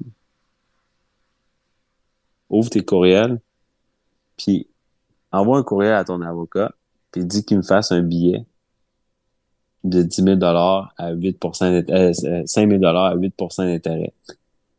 Là, je dis, papa. il est pas pire. Hein? un homme d'affaires. je dis, papa, ça va me coûter juste ça, ça va me coûter 200, 300, 400 pièces à faire ça par l'avocat. Puis Morgan dit, tu le veux-tu, ton chèque? Tabarnak, hein? Ouais. c'est la meilleure chose qui, ça, c'est la meilleure chose qui m'est arrivée. C'est une des meilleures choses aussi qui m'est arrivée. Tu sais, que mes, mes parents soient durs comme ça, moi, je pense que c'est, ça a été la bonne chose. Vraiment, sincèrement. Mais en même temps, c'est parce que si tu avais juste donné le 5000 de même, tu n'aurais pas fait attention aux 5000 autant que ça. Ben, probablement. C'est encore drôle, tu sais pas. Euh. Ben je vais rappeler mon père, m'en avoir un autre 5. Papa, j'ai besoin de 10 000. papa, j'ai mm. besoin de 20 000. Puis papa, il donne des chèques. Il y en a des. Mais tu vois, tu sais, il m'a prêté cet argent-là, tu sais, 5 000 à 8 je pense, on l'a remboursé dernièrement. Je pense que ça fait trois semaines ou un mois. Là. ça, ça a été une première portion qu'on a remboursé. Là. Fait que, ça a pris quand même 8 ans. Ça a été un bon placement pour lui, 8% 5 000 à 8% d'intérêt. C'est sûr qu'il ne prêtait d'autres. Il investit quand même pas loin de 200 000 dans ma business. Mais il me l'a pas donné. Il me l'a prêté avec l'intérêt. Je suis quand même fier de le dire. Là. T'sais, il me l'a pas donné. Il nous l'a prêté. C'est un investisseur chez Fireburn. Il a acheté un investisseur. Il est actionnaire maintenant. Il a acheté des parts. sais, cette fois-là, ça m'a appris que, tu sais, il n'y a rien de gratuit dans la vie. Ouais, c'est correct, ça, je pense. c'est, le meilleur chemin à prendre. là. Ouais. Il Ouais, a il il il agi comme un prêteur alternatif, puis il n'a pas été gourmand à 8% parce qu'un prêteur alternatif, il aurait pu demander 12, 15, 20 là. il a dit mon père à un moment donné dans, à quelqu'un, là, puis j'étais pas trop loin. Le premier, le premier 100 000 qu'il m'a prêté, lui, pour lui, il avait fait un write-off dessus. Ouais. Oh, OK. Dans sa tête, il... Fait que dans le fond, c'était le- c'est le- c'était vraiment de l'éducation qu'il te faisait. il symbolique. disait du 8%, là, c'était juste une éducation Ouais. qu'il te faisait. là. Mais en même temps, tu le veux-tu vraiment? T'as veux-tu ta business? T'es-tu prêt à me donner 8% là-dessus? T'es-tu prêt à appeler ton avocat? Si t'avais dit ben ça. non, ben non, ben non, ben regarde, tu l'auras pas. T'as veux pas ta business. C'est ça, exactement. Ouais. C'est pas vrai. C'est pas ça a été une super belle éducation. Il a fait les bonnes choses. Je, je- il a fait la, vraiment, vraiment la bonne chose. Euh, Peut-être qu'il y en a qui ont la maturité que si ton père te prête, te donne 100 000 piastres, tu le dépenseras pas. Peut-être que pour lui, moi, c'était la meilleure chose pour moi. Puis je te le confirme, c'est, mais tu sais, je, je voulais, là, je travaillais. Il voyait que je travaillais fort, là. Tu sais, là, on skip toutes les, les- les- toutes les anecdotes, là, mais il voyait que je travaillais beaucoup, puis je, je travaillais fort pour que ça, réussisse- ça réussisse aussi, ce projet-là. Juste, juste de même, là, euh, tu sais, quand ton père il a dit on se colle une pizza, t'étais-tu content? Parce que quand t'es pauvre de même, ça fait un bout que t'en as plus mangé de pizza. Et Tu vas avoir hey, faim. je mangeais, les gars, je faisais, je faisais les démos la fin de semaine dans les GA, là. Puis je ramenais la bouffe, des retards de la bouffe, puis je mangeais avec ça dans la semaine. là. Ah, tabarnak, hein? Ça, c'est pauvre, là. Hey, j'avais Oui. pas Ah, d'argent. tabarnak. Tu sais, le monde, ils disent, ouais, pourquoi t'allais pas voir tes parents qui te, qui te nourrissent? C'est moi, je voulais réussir par moi-même. Ouais, Moi, c'était ça, fierté un peu, là. C'est ça que je voulais. Je voulais, je voulais réussir par moi-même. Tu sais, il y en a qui font le chemin que j'ai fait. Moi, j'avais 32 ans, 31 ans à cette époque-là, 32. Ouais, 32 ans. Il y en a qui ont fait ça à 20 ans. Ouais. Les- ce que j'ai fait à 32, il y en a qui l'ont fait à 20. OK? Moi, j'ai fait à 32. Mais c'est super. C'est tellement une belle, belle expérience. hein. Mes plus belles années de business, ça a été les trois à quatre, trois premières années. Aujourd'hui, c'est c'est on high tout le temps, là. tu sais, c'est super beau ce qui nous arrive aujourd'hui. J'adore ça. Là. Je tripe ma vie. Là. Mais tu sais, des belles années là, à développer, là, ça, c'est hot en crime. On Avec l'adrénaline, l'adrénaline au fond, Ouais. la motivation, la passion. Chaque On a- contrat, c'est une victoire. Chaque. Euh, Exact. Aujourd'hui, tu sais, aujourd'hui, je dealais de quoi avec Walmart Canada? Dans le temps, je dealais avec un, un détaillant.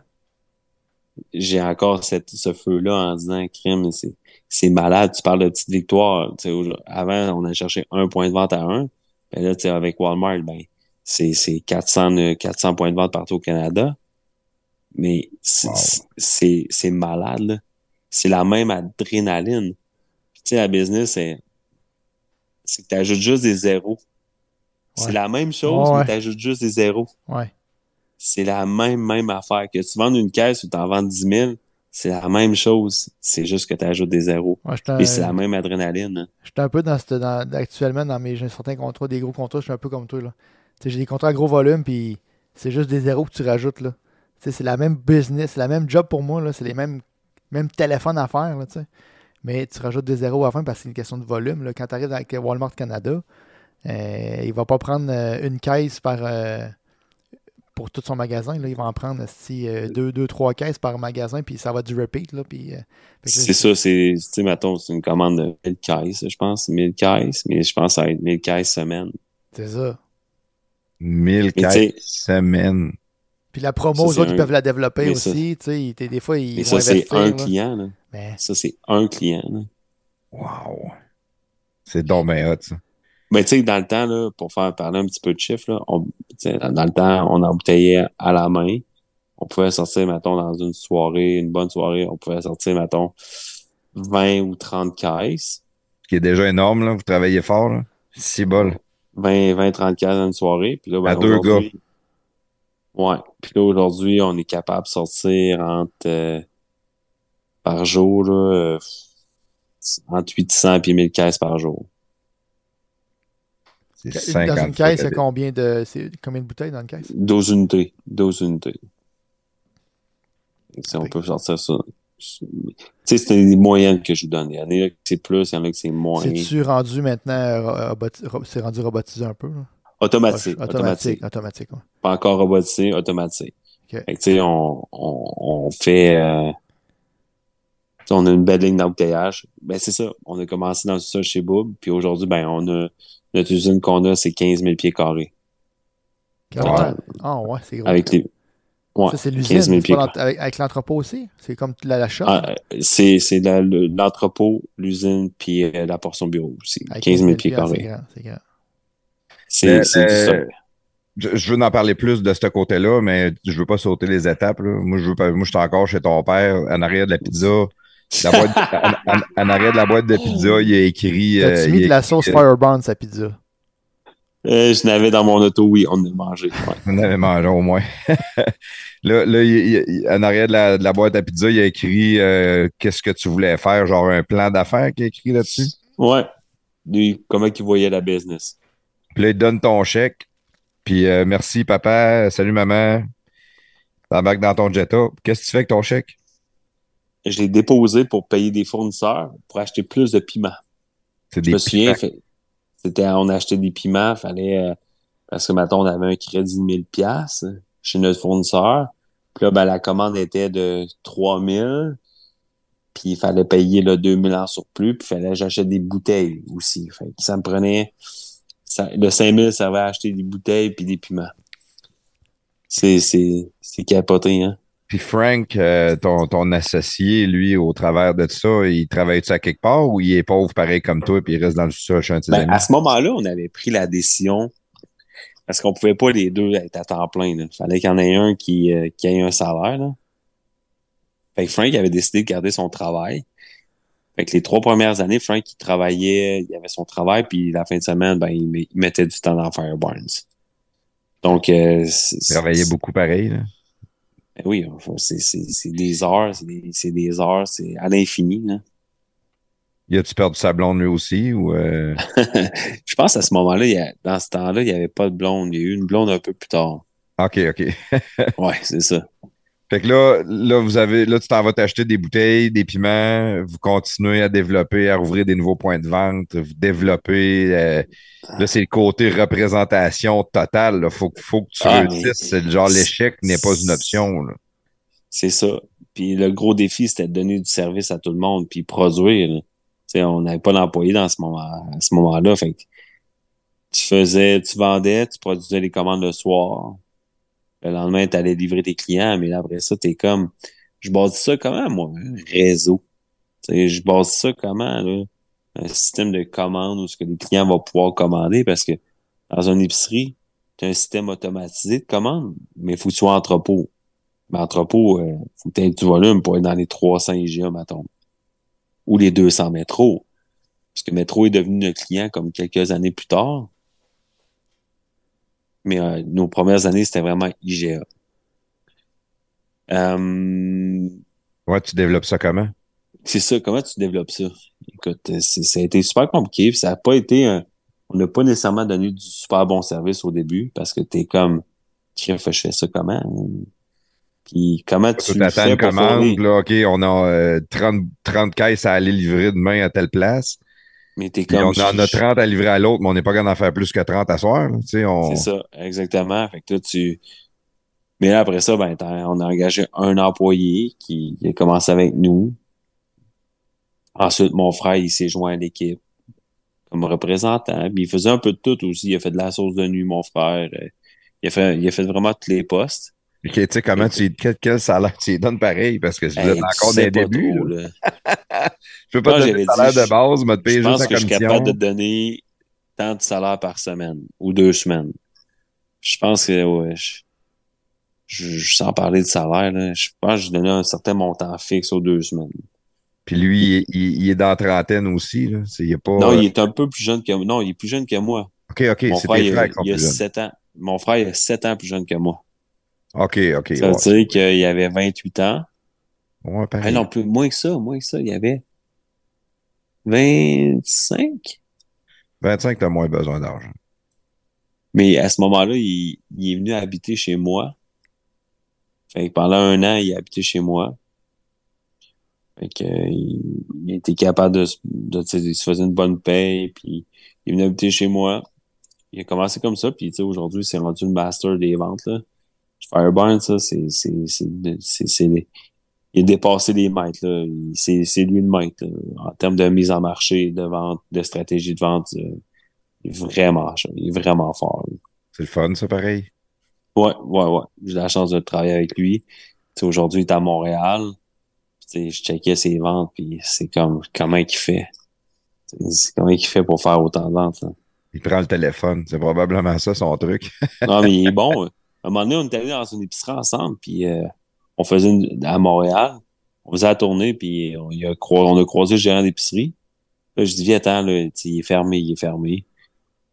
J'ai juste eu le temps de me, de, de, de continuer dans l'allée, puis regarder d'autres choses. Puis il venait d'y vendre 10 caisses. De même. C'est ça, c'est un master. Il est, il est vraiment fort. là.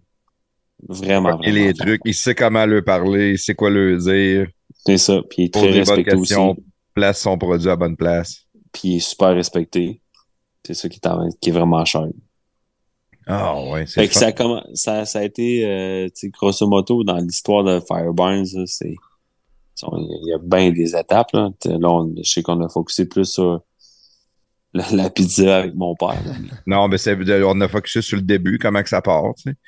Puis Ouais. Là, là, vous vendez de plus en plus, vous rouvrez de plus en plus de, de, de nouveaux marchés, vous, euh, vous automatisez peut-être bien pas tout de suite, mais vous commencez à développer un système de, de, de vente ou de service à clientèle pour être capable de fournir à demande puis de satisfaire vos On n'a jamais été capable de fournir à la demande. Peu importe la, la façon qu'on embouteillait puis que les machines qu'on achetait, on n'a jamais été capable de fournir. Ah, c'est- ouais. Un beau problème. Mais tu sais, avec les années, comme je te dis, on a sorti en 2016 les sauces barbecue. 2018, on a sorti la sriracha. 2020, on s'est dit comment qu'on pourrait avoir beaucoup de problèmes dans la dans le business. Puis on a dit, ben, on va sortir des condiments puis des épices. On a sorti huit produits la même année. Huit la même année, sacrifice. Ça a été une mauvaise idée. Ah ouais? C'était une mauvaise idée. Mais parce que c'est plus que ça, c'est neuf. Parce que tu avais les quatre épices, les quatre condiments, plus la miel et moutarde. Fait qu'on a sorti neuf la même année. Vous pensez? Neuf produits? Ouais, là, ça- Incroyable. ça- La mise en marché. la- la tête, là. Hein, on savait plus où se mettre la tête. là. C'était comme... Ça n'a pas de bon sens. Mais, Mais, mais c'est comment, t'as peu, là. Tu dis, vous vous êtes jasé, comment qu'on peut se mettre dans le trouble? ben, c'était c'est une joke. là. J'allais juste faire une joke. Là. Mais en même temps, c'est un peu ça que vous disiez ou dire, ah non, on Pas du tout, non, non. Nous autres, la-. Nous, c'était, c'était plus comment qu'on, on peut devenir une entreprise de. Est-ce qu'on voulait, on voulait que les, que les gens arrêtent de, de penser que Fireburn, c'est juste une compagnie de sauce piquante. OK. On voulait que les gens s'enlèvent l'idée que Fireburn, c'est juste piquant. Condiment. voulez dans- aller dans le condiment. on voulait aller dans le condiment puis dans des euh, épices, des épices sèches. Ouais.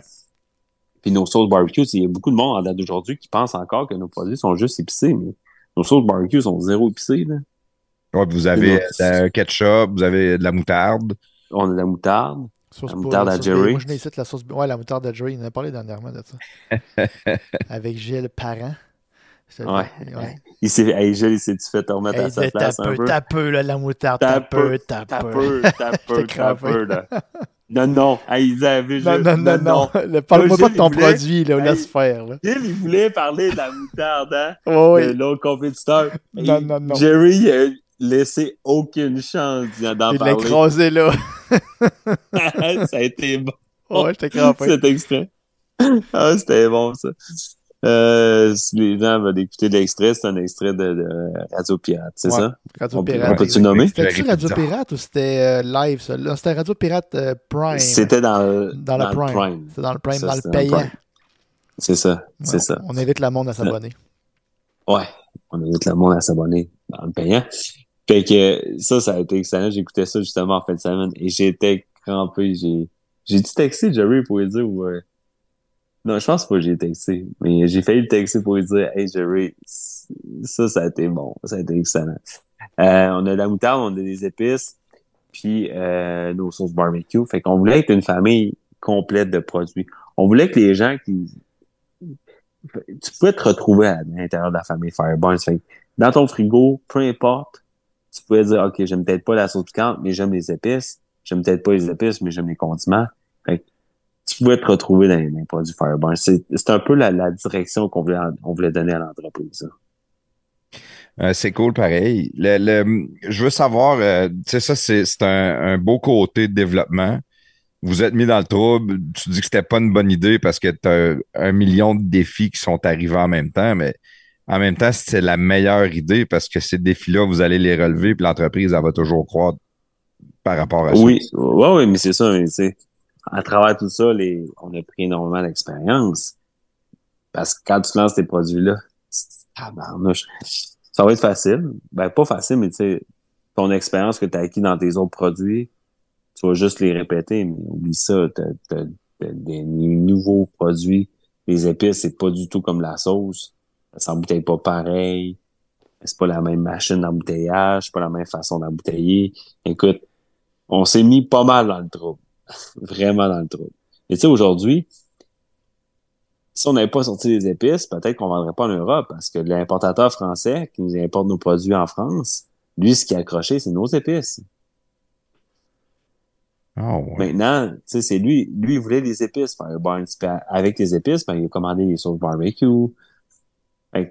si on n'avait pas eu des épices, le, cette compagnie-là n'aurait pas accroché sur nous. Fait que, tu sais, rien n'arrive pour rien. Et qu'on dit rien n'arrive pour rien dans votre développement des affaires, euh, probablement qu'un des gros coups ou un, des gros coups publicitaires, en tout cas, qui vous a aidé, c'est quand vous avez passé à l'émission Dans l'œil du dragon. on peut pas on peut pas s'en tirer de ça là. Euh, effectivement, c'est un super coup parce que nous autres, quand on a été au dragon, on a vraiment cette philosophie-là tu fais les choses pour les bonnes raisons, il va arriver des bonnes choses. C'est en quelle année Nous, on est allé, euh, vous êtes allé? 2017. Puis l'entreprise, elle avait combien d'années? Elle avait ans, 2015? 2015. Fait que ça avait deux ans. Deux ans, OK. On avait surévalué l'entreprise. L'évaluation n'était pas bonne. Euh, on voulait aller au Dragon pour Madame Germain, Christiane Germain. Et quand on est allé au Dragon, ce moment-là, on a tourné le 6 mars. Je me rappelle comme c'était hier. Je me rappelle vraiment des bonnes dates. C'était qui les dragons qu'il y avait? Il y avait Mme Germain dans son lit devant avoir Taillefer? Euh, non, Taillefer n'était pas là. C'était Gilbert Roson. Ah, OK, oui. Il y avait Roson, il y avait, euh, il y avait le gars de métro qui était là aussi, non, je pense. Il, était pas il y avait Martin-Luc Martin Luc Archambault. OK, OK, c'était okay, pas dans les premières éditions de, de des Dragons, c'était peut-être le milieu. Là. Ouais. Puis Caroline Néron. OK. Il y a une couple là-dedans qui sont, euh, sont là. Euh, puis là, Madame Germaine, nous autres, on l'aimait beaucoup. et qu'on est allé là pour elle. Puis tu sais, quand on arrive au Dragon, les gars, là, je vous dis, on voit 6 à 7, 8 minutes à télé, mais nous autres, le tournage a duré 1h40. Là. Ah oui, ça doit être assez long. Là. Présentation, ah, c'est pas fait. dégustation. Ah, il n'y a, rien de facile là-dedans. Là. Des, je me rappelle, moi, quand on avait fini le tournage Dragon, j'avais dit euh, à la production, je ne veux pas que vous passez ça. Là. Aucune ah, chance que vous passez mes extraits. Hey, je m'étais pogné avec Serge Beauchemin sur les chiffres. Là. Écoute, ça, ça a mal viré. J'ai perdu le contrôle. Là. il y avait, il y avait ils l'ont pas passé à la télé. Ils l'ont pas, ils l'ont pas passé à la télé. Là. Mais, il, y avait, il, avait, raison en bout de ligne. Ben oui. C'est moi qui étais dans le tort, là, à 100%. Là. Mais suite à ça, ils ont quand même fait une ils ont fait une offre. C'est Serge Beauchemin, Martin Luc, puis euh, Madame Germain, ils ont fait une offre. Et tu sais, nous autres, quand on est allés dans le bunker, il y, a une chose qu'on s'était dit, Frank et moi, c'est qu'on donnait pas les redevances. Ouais, les royautés. là, sont allés, les royautés. Fait que là, Martin Luc, il était fort sur les royautés. Ouais, il était tout le temps là-dessus, lui. Ouais. Il voulait des royautés.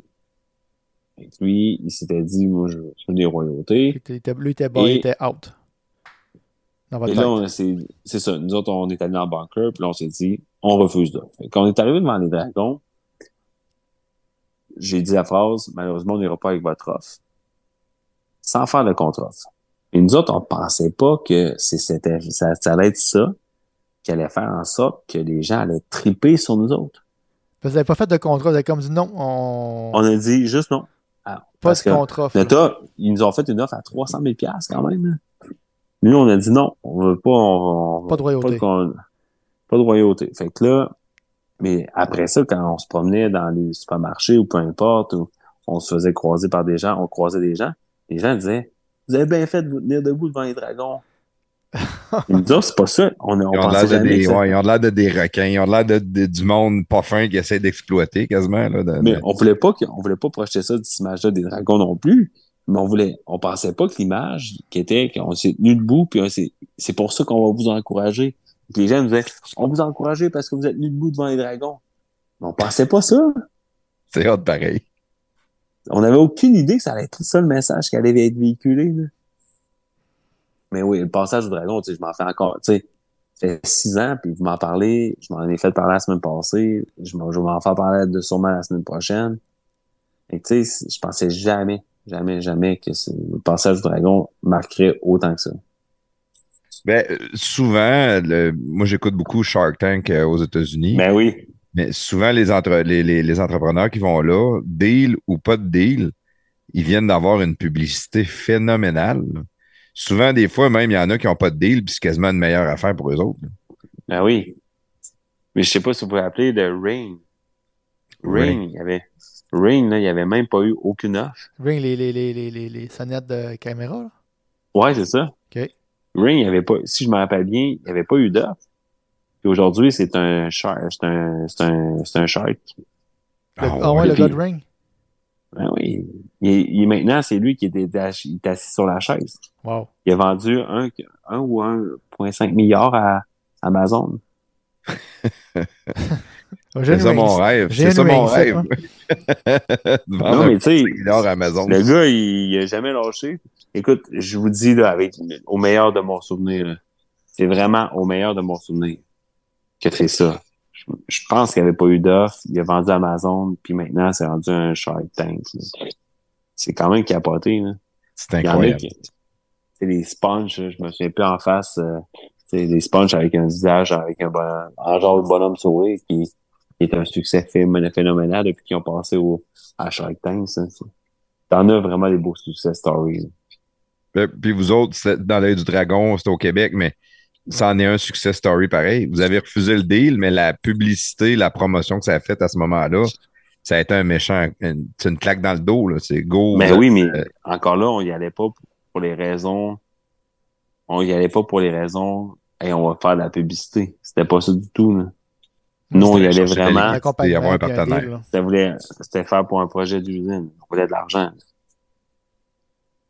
Est-ce que Mme. Germain était dans le deal? Il y avait juste euh, Jean, Jean-Luc puis euh, Serge Beauchemin ou il y avait aussi Mme Il Germain? y avait qui était dans Martin le deal? Luc, Christiane, puis Serge.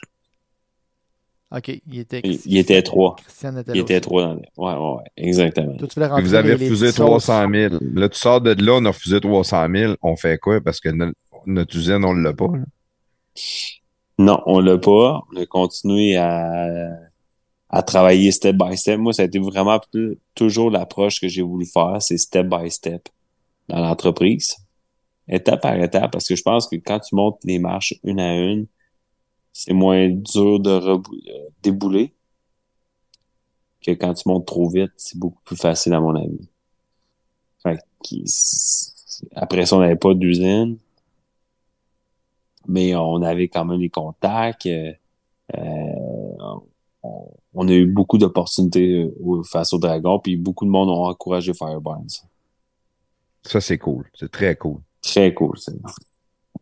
Puis sur Fireburns, euh, quelque chose, c'est- je pense que c'est euh, assez mythique, là, mais il y a Barney, le chien, qui Ben a oui. été le PDG de la compagnie euh, très longtemps, je pense. Euh, Très longtemps, nouvellement retraité. Il est, encore Euh, en vie, Barney? Oui. Euh, Barney est encore en vie, absolument. Il est, Barney est rendu, vie. ren- il, est ren- il est rendu rentier, comme Denis de Il est Beautiful. rentier, exactement. Il, il a ses croquettes euh, à vie. Euh, il va toujours manger de la croquette. Euh, Frank s'en occupe parfaitement. C'est le chien à Frank, ça? Ouais, c'est chien Frank. Puis là, C'est maintenant, quoi l'idée de dire on prend Barney comme. euh, Ouais, c'est là que ça vient, cette idée-là. ça, ça part de où, Ben, cette parce que dans Fire Barnes, c'est un nom Barnes. Ouais. Barnes, c'est son surnom. C'est Ouais, Barney, Barney, Barnes, Barnes, c'est son ouais. surnom. Fait que euh, Fire, étant donné qu'on faisait de la sauce piquante, fait que tu je mets les deux mots ensemble, ça fait Fire Barnes.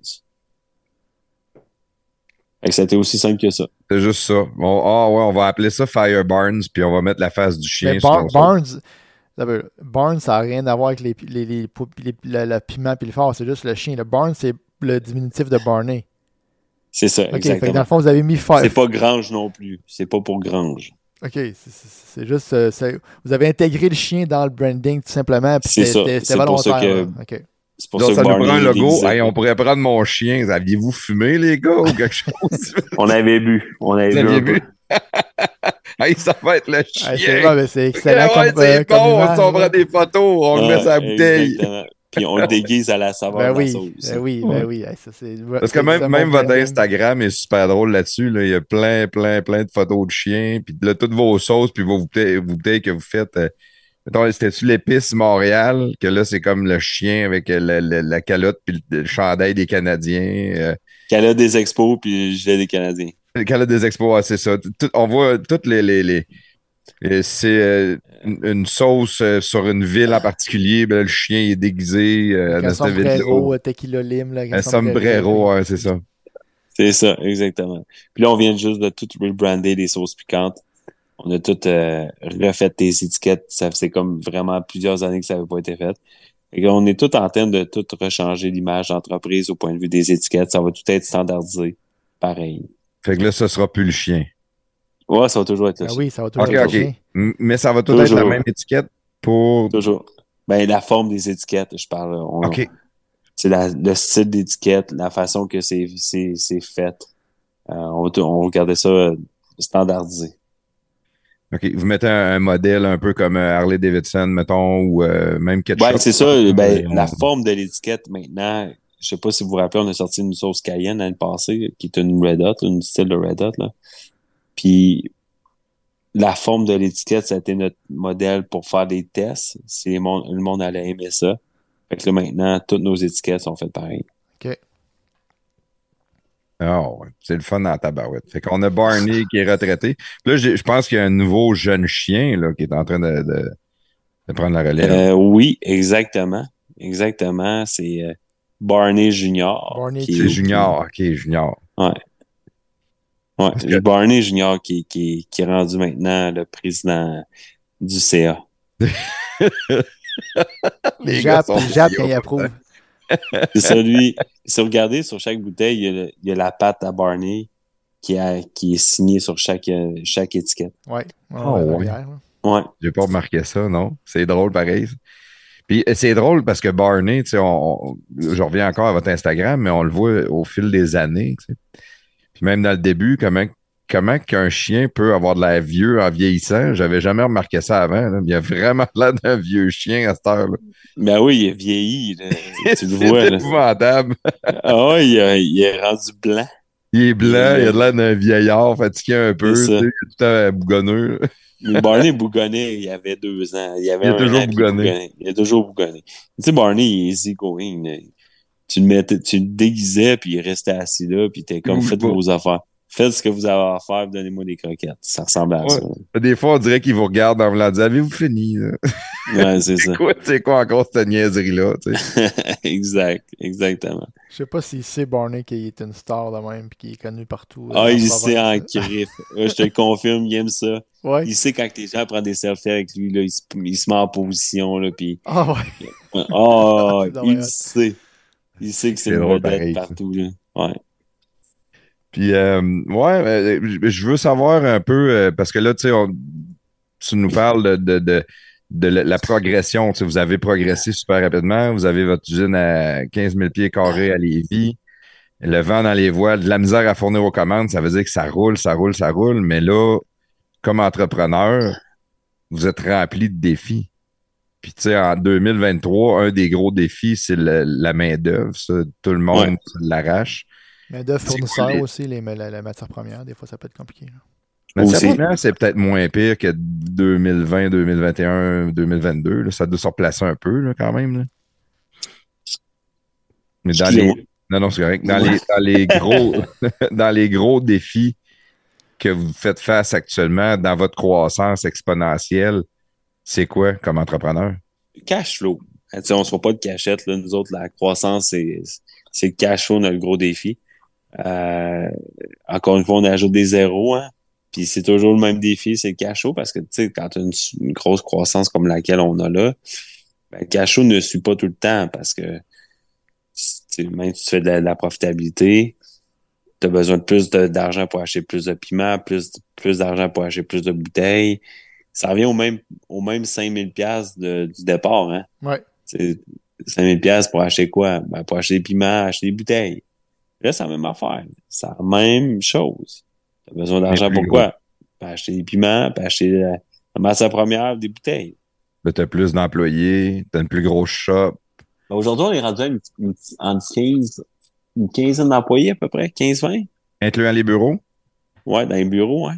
15-20. Dans les bureaux. Ouais, ben, usine et bureaux. OK, ouais. Ah, puis le local, deux pas, tu, grossis ton local, tu as plus de pieds carrés. 20, 18, 20 pièces pieds carrés de, de, de- à chaque fois de plus. Fait que les frais fixes augmentent aussi. Je veux pas quand t'as. Mais ça, comme on est, T'as pas le choix.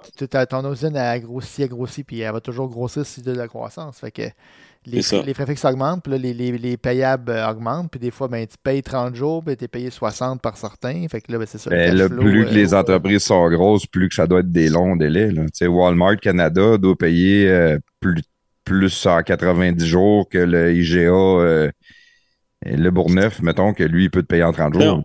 On a parlé beaucoup d'IGA puis beaucoup de Walmart, mais un de nos très, très, très bons clients, c'est Metro. Metro, là, c'est une super belle entreprise. là. Metro, euh, c'est quelque chose. Tu as un problème, tu appelles au CHSC à Montréal. Tu, tu parles à quelqu'un. Euh. C'est ça. Métro et, et les filiales. Là. Métro, c'est un très, très, très bon client à nous. Nous ont listé, on a 20, 20 produits plano avec eux. 20 produits, c'est quelque chose. Hein. 20. Vous avez combien de produits en tout? Ça, ça a toujours été une bonne question là, à poser. Ça change à toutes les saisons. Un peu, On a fois, là. 7, on a sept sauces barbecue, 7 sauces piquantes. Ça fait 14. On a 4 condiments. Ça fait euh, 17. 18. Euh, 18. Voyons, 18. On a 4 épices. Ça 22. fait 22. Euh, J'en ai dessus d'autres? Ouais, vous avez à peu près 8 euh, hoodies. Ouais, des nouveaux dits. Vous n'avez pas des croquettes pour chiens? Les gars, il manque de ça. On, a, on a des sauces qu'on fait exclusives pour des chaînes de restaurants. On a des sauces qu'on fait en, en private label, en co-packing. Fait qu'on en a plusieurs, là. Ok, moi, dans On- le fond, on fait- total, je ne sais pas On exactement. pourrait combien. avoir une sauce euh, podcast de garage, mettons. Fait que là, ça serait le Firebrands qui la, qui la ferait, exemple. Mettons, C'est mettons. pas- c'est podcast des garages. De garage. Les De podcasts de garage. Les, Les podcasts podcasts. de garage. Ouais. Les podcasts. Pourquoi les, hein, les Parce podcasts? qu'il y a plusieurs podcasts, on en Parce fait qu'on un tous les deux semaines. Il y a plusieurs. Ok, ouais. Vous vrai, écoutez les podcasts de garage. On en a combien? Je sais même pas qu'on en a comment. On a-tu 200? Euh, ben, juste des podcasts, le gros show comme aujourd'hui, là, euh, on a 100, 100, 160 à peu près. Vite de même. Hey, c'est du stock. Plus ça toutes les semaines. autres side shows qu'on a faites, là, euh, les shows, les shows Patreon, puis euh, les shows on, on site. Des fois, on se déplace faire des shows dans certains événements. Puis on fait des shows. euh, on en fait, honnêtement, on, on salue nos Patreons là, qui, qui nous encouragent. Là. On, est, euh, on a un léger laisser-aller sur le, le- le contenu Patreon là, au niveau de la, du contenu exclusif qui n'est pas euh, accessible à tout le monde. Ça, ça Mais- va être sur le Patreon, l'extrait d'aujourd'hui? Ça, Mais ça non, va ça, être, c'est le gros show. Ça va être le gros, ça, c'est le show, gros euh, show. gratuit, Spotify, Apple Balado. Euh. Mais il va, être sur, Spot- il va être sur Patreon en premier, en primeur pour nos abonnés, puis il n'y a pas de pub. OK. Fait que, Il y a mais pas de pub, ouais. Nous autres, on fait, des fois, on fait des petits. On fait des, avec Frank, euh, des on fait un podcast de temps en temps. On serait dû d'en faire un. On en parlait tantôt, justement, moi, puis Plafond. On en fait des fois entre nous, entre moi, puis lui. Fait que, on fait d'autres petits contenus à part, là, qui est pas. euh, Hey, ça doit être le fun, ça, avec Frank, là, des deux misères. Ouais, puis là, on Frank, parle pas, on parle de plein d'affaires. là. On fait ça le samedi Moi, ce que j'aime le là, plus avec. Frank, là, c'est que j'arrive avec plein de sujets, puis jamais qu'il me laisse m'en parler. C'est lui qui en parle. Ouais, non, il a déjà ses sujets, lui. Fait que. Ouais, non, mais des fois, c'est easygoing, là. Des fois, c'est super easygoing. Euh, Là, tu sais, je le niaise au bout. On, on est une gang le fun parce qu'on aime ça. Notre objectif, on dirait, c'est tout le temps, c'est que rentre nous autres, puis de, de prendre l'autre à défaut. Puis là, Ouais, quand tu le ouais. prends à défaut, tu le lâches pas, là, tu sais. Fait que Ah, c'est ça. Là, on se part des réputations. Comme nous autres, on n'arrête pas de dire que Frank, c'est un alcoolique fini. C'est- arrivé juste une fois qu'il avait mal à la tête un matin puis qu'il voulait pas trop venir faire le podcast, là. c'est bon. Fait qu'on se porte des fausses réputations. Hey, des gars, il me reste, je pense, c'est 3% de batterie. Oh Comment ça boy. coupe, là? Fait qu'on va Et te perdre. Mais de toute façon, je te dirais, quand je voulais savoir plus les défis de- de- d'entrepreneur, tu as dit le cash flow, c'est pas mal ça. Puis on a- Ah, on ben, le cash flow, c'est euh, tellement, c'est tellement la chose la plus dure aujourd'hui. Surtout que la croissance des prix, tu sais, la- l'inflation, là, ça fait mal, ça fait mal au cash flow parce que, tu sais, nous autres, quand on veut augmenter un prix, là, ça, ça prend 10 semaines avant de faire de l'acceptation d'un- d'un- d'une augmentation de prix. Mais tout ton fournisseur, il passe l'augmentation tout de suite. ouais, des fois, tu as 10 semaines à absorber tes prix à l'augmentation. là. Là, tu dis, Gabin, euh, je t'augmente la prochaine commande, c'est beau, je vais m'en coller pour euh, trois mois d'avance. là. Mais là, euh, tu vides ton cash flow. C'est ça. Ouais. Tu vois, là, t'as, t'as le problème du cachot. Fait que là, t'as tout à fait raison. T'as- t'as- T'es on target. Ouais. Puis pour, euh, mais dans le fond, on va essayer de le terminer ça pas mal là, vu que tu n'as plus de batterie, mais en même ce que temps, je puis on peut, faire, on peut closer, là, puis on- quand, ça lâchera, euh, ça lâchera, là, mais tu sais, on peut juste finir la fin avec, euh, comme tu fais d'habitude, plaf, puis les remerciements, puis tout ça, puis après Ouais. ça, si on continuera, puis ça continue, jusqu'à temps que ça, jusqu'à temps que ça meurt, c'est tout. T'en Ben, ouais. je vais, je- je- OK. Mais euh, dans le fond, pour la fin, on va, je vais te demander tes plugs. C'est tout le temps important. euh, Si le monde, ils veulent se procurer Ouais, vos bon. produits, s'ils veulent Ah, se ben oui. renseigner, les réseaux sociaux, où est-ce vous suivre. Ben oui, écoute, euh, Fireburns, on a une super belle communauté. Sur Facebook, euh, on a une, une super, une 45 000 personnes, je pense, sur notre page euh, Facebook. Wow. Instagram, euh, TikTok, euh, LinkedIn. On a aussi notre infolette euh, qui est super fun. Et euh, Facebook, le, le, la- la- le, le site web de Fireburns, fireburns.com. On a le code pirate aussi. Mais on pourrait vous faire un podcast, un, un code promo garage aussi. Ça pourrait être le fun, ça. Ah ben oui. On a Eh toujours oui. On pourrait faire ça. Je pourrais en parler avec Frank demain matin. Je vais en parler avec lui demain matin. On pourrait vous faire un bon code promo. On- je vous le redirai, puis vous pourrez le communiquer si vous voulez. Euh, un code promo pour euh, justement si vous voulez acheter sur nos produits. Et demain, on lance la sauce burger. Ben, là, ça va être en juillet, là. Mais euh, Premier jour. on va déjà être. Premier... Non, non, mais vous autres, la, la mise en ligne du mais podcast. la- la- la- le produit sort le 1er juin. C'est ça, exactement. 1er juin. Et euh, disponible dans tous les maxi, mais aussi sur le site web de fireburns.com. Ah, mais c'est très nice. Euh, je, vais, je, vais, je te laisserai pas aller tout de suite. On va attendre que ça ferme. On va quand même faire notre petit hommage. Euh, de mon côté, je veux te remercier beaucoup, PO, d'être venu avec nous autres dans les podcasts de garage. Ça fait longtemps qu'on veut jaser avec vous autres. On vous regarde aller du coin de l'œil, puis on dit crime, c'est le fun. Les gars sont allumés. Et ils développent, ils développent un marché qui est pas facile parce que les, concurrents sont gros, sont puissants. Euh, de savoir que vous n'êtes pas capable de suffire à la demande, c'est tellement le plus beau problème que vous ne pouvez pas avoir. Euh, ça, serait plus tannant d'avoir de l'inventaire qui dort sur tablettes. Euh, les défis, euh, on voit clairement que vous allez les relever. Euh, vous êtes deux gars allumés, stimulés, vous voulez réussir, vous voulez que tout le monde ait de la Fireburns dans leur maison. Donc, euh, je vous souhaite le meilleur des succès, puis je te remercie infiniment d'avoir été là. Les gars, c'était un super honneur. J'aurais aimé ça être vraiment plus en forme là, pour pouvoir euh, euh, développer davantage ce sujet. Merci beaucoup de m'avoir invité. Ça a été un honneur pour moi. Alors, je sais pas votre bon travail. Vous faites euh, vraiment, vraiment de, de quoi de bien. Là. Monsieur le prestateur et monsieur Plafond Zanetti. Plafond. Prestateur, un petit mot de la fin. Oui, ben, euh, je, voudrais remercier en premier lieu Rena euh, Sarah Ellis de nous avoir mis en contact euh, si rapprochés, avoir fait la discussion Facebook euh, pour nous avoir mis en contact. Merci d'être venu, comme Plafond a dit. Euh, tantôt, on a parlé en début, de, en début de podcast que avais, euh, t'avais- tu l'avais eu dur, là, comme certains entrepreneurs, mais toi, tu l'as eu un peu plus dur. Tu as perdu ta job. Euh, tu voulais la business, la business de ton père. Tu l'as pas eu. Tu as perdu ta blonde, euh, veux, veux pas, par euh, fait colla- dommage collatéral. euh, tu as perdu ta maison, tu es allé vivre dans sol avec un tapis, d'un, tapis dans le fond d'un sol d'un 3,5 de Québec. Mais euh, tu dis, il n'y a rien qui arrive pour rien, puis c'est arrivé pour le bon, dans le fond. C'est, une bonne chose, ça m'est arrivé. Euh, mais tu t'es relevé. C'est pas tout le monde qui se serait relevé dans le sens. Il y en a qui auraient juste, bon, il rentré au gouvernement, puis euh, il y aurait eu la petite vie facile, puis tu sais, tout dans le fond, t'as pas, pas lâché, t'as dit non, non, moi, mon rêve, euh, ben là, à ce moment-là, tu savais pas. Mais euh, quand t'as as, parti, ton, t'as eu ton idée de sauce piquante, t'as pigé dans le, dans le plat de sauce, de, pas de sauce, mais d'aile de, poulet, ton, ton chum, puis quand l'idée est venue, tu l'as fait de ta chance, dans le fond. C'est pas, pas de la chance que tu as eu, tu l'as fait de ta chance. Fait que tu as parti ta business, tu es ton propre boss maintenant avec, euh, avec Frank, mais tu es quand même le PDG de la compagnie. Euh, c'est pas tout le monde qui aurait rebondi comme toi, dans le fond. Fait que, tu oui, c'est une bonne chose, ça t'est arrivé ton parcours avant que dans ton, avec l'entreprise de ton père. Peut-être que cette entreprise-là, tu l'aurais amenée ailleurs aussi, puis t'as arrêté l'ultramar le, de, de, la Beauce. Mais euh, de la vraie Beauce, je veux dire. Mais tu sais, c'est ça. Fait que dans le fond, le mérite, il va vraiment à toi, puis ton, ton partner, vous deux, vous avez vraiment travaillé fort là-dedans, êtes des machines. Euh, vous êtes le fun à voir. Euh, c'est un beau succès. Je suis vraiment, comme Plafond dit, je suis honoré vous soyez venu dans le podcast. C'est des podcasts business, nous, on le dit tout le temps, c'est les podcasts qu'on aime le plus. On est, moi, je suis en business. Plafond est déjà en business. il aime la business.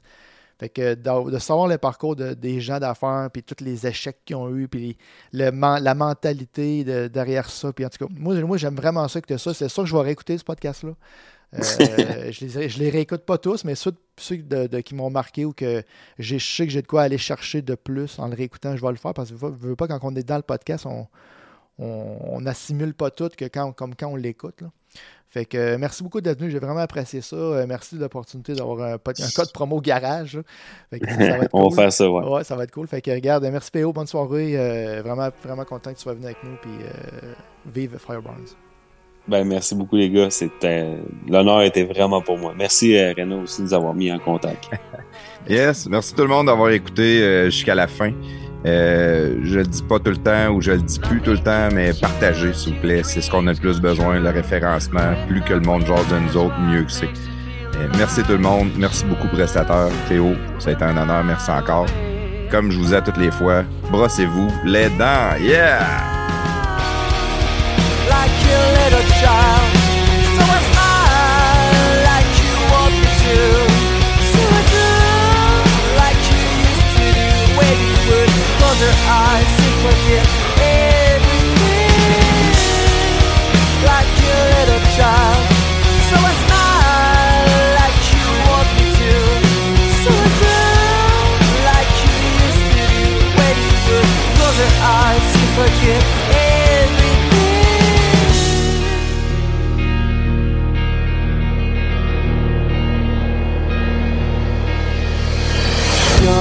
shadow follows you in everything you do, everywhere you go. Every time you might believe it's the end of your suffering, loneliness, and memory. Too many questions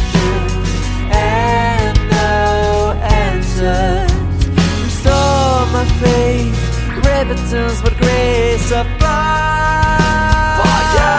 my sins Like a little child. So I. Smile like you want me to. So I. Drown like you used to do When you would close your eyes and forget everything. Like a little child. So I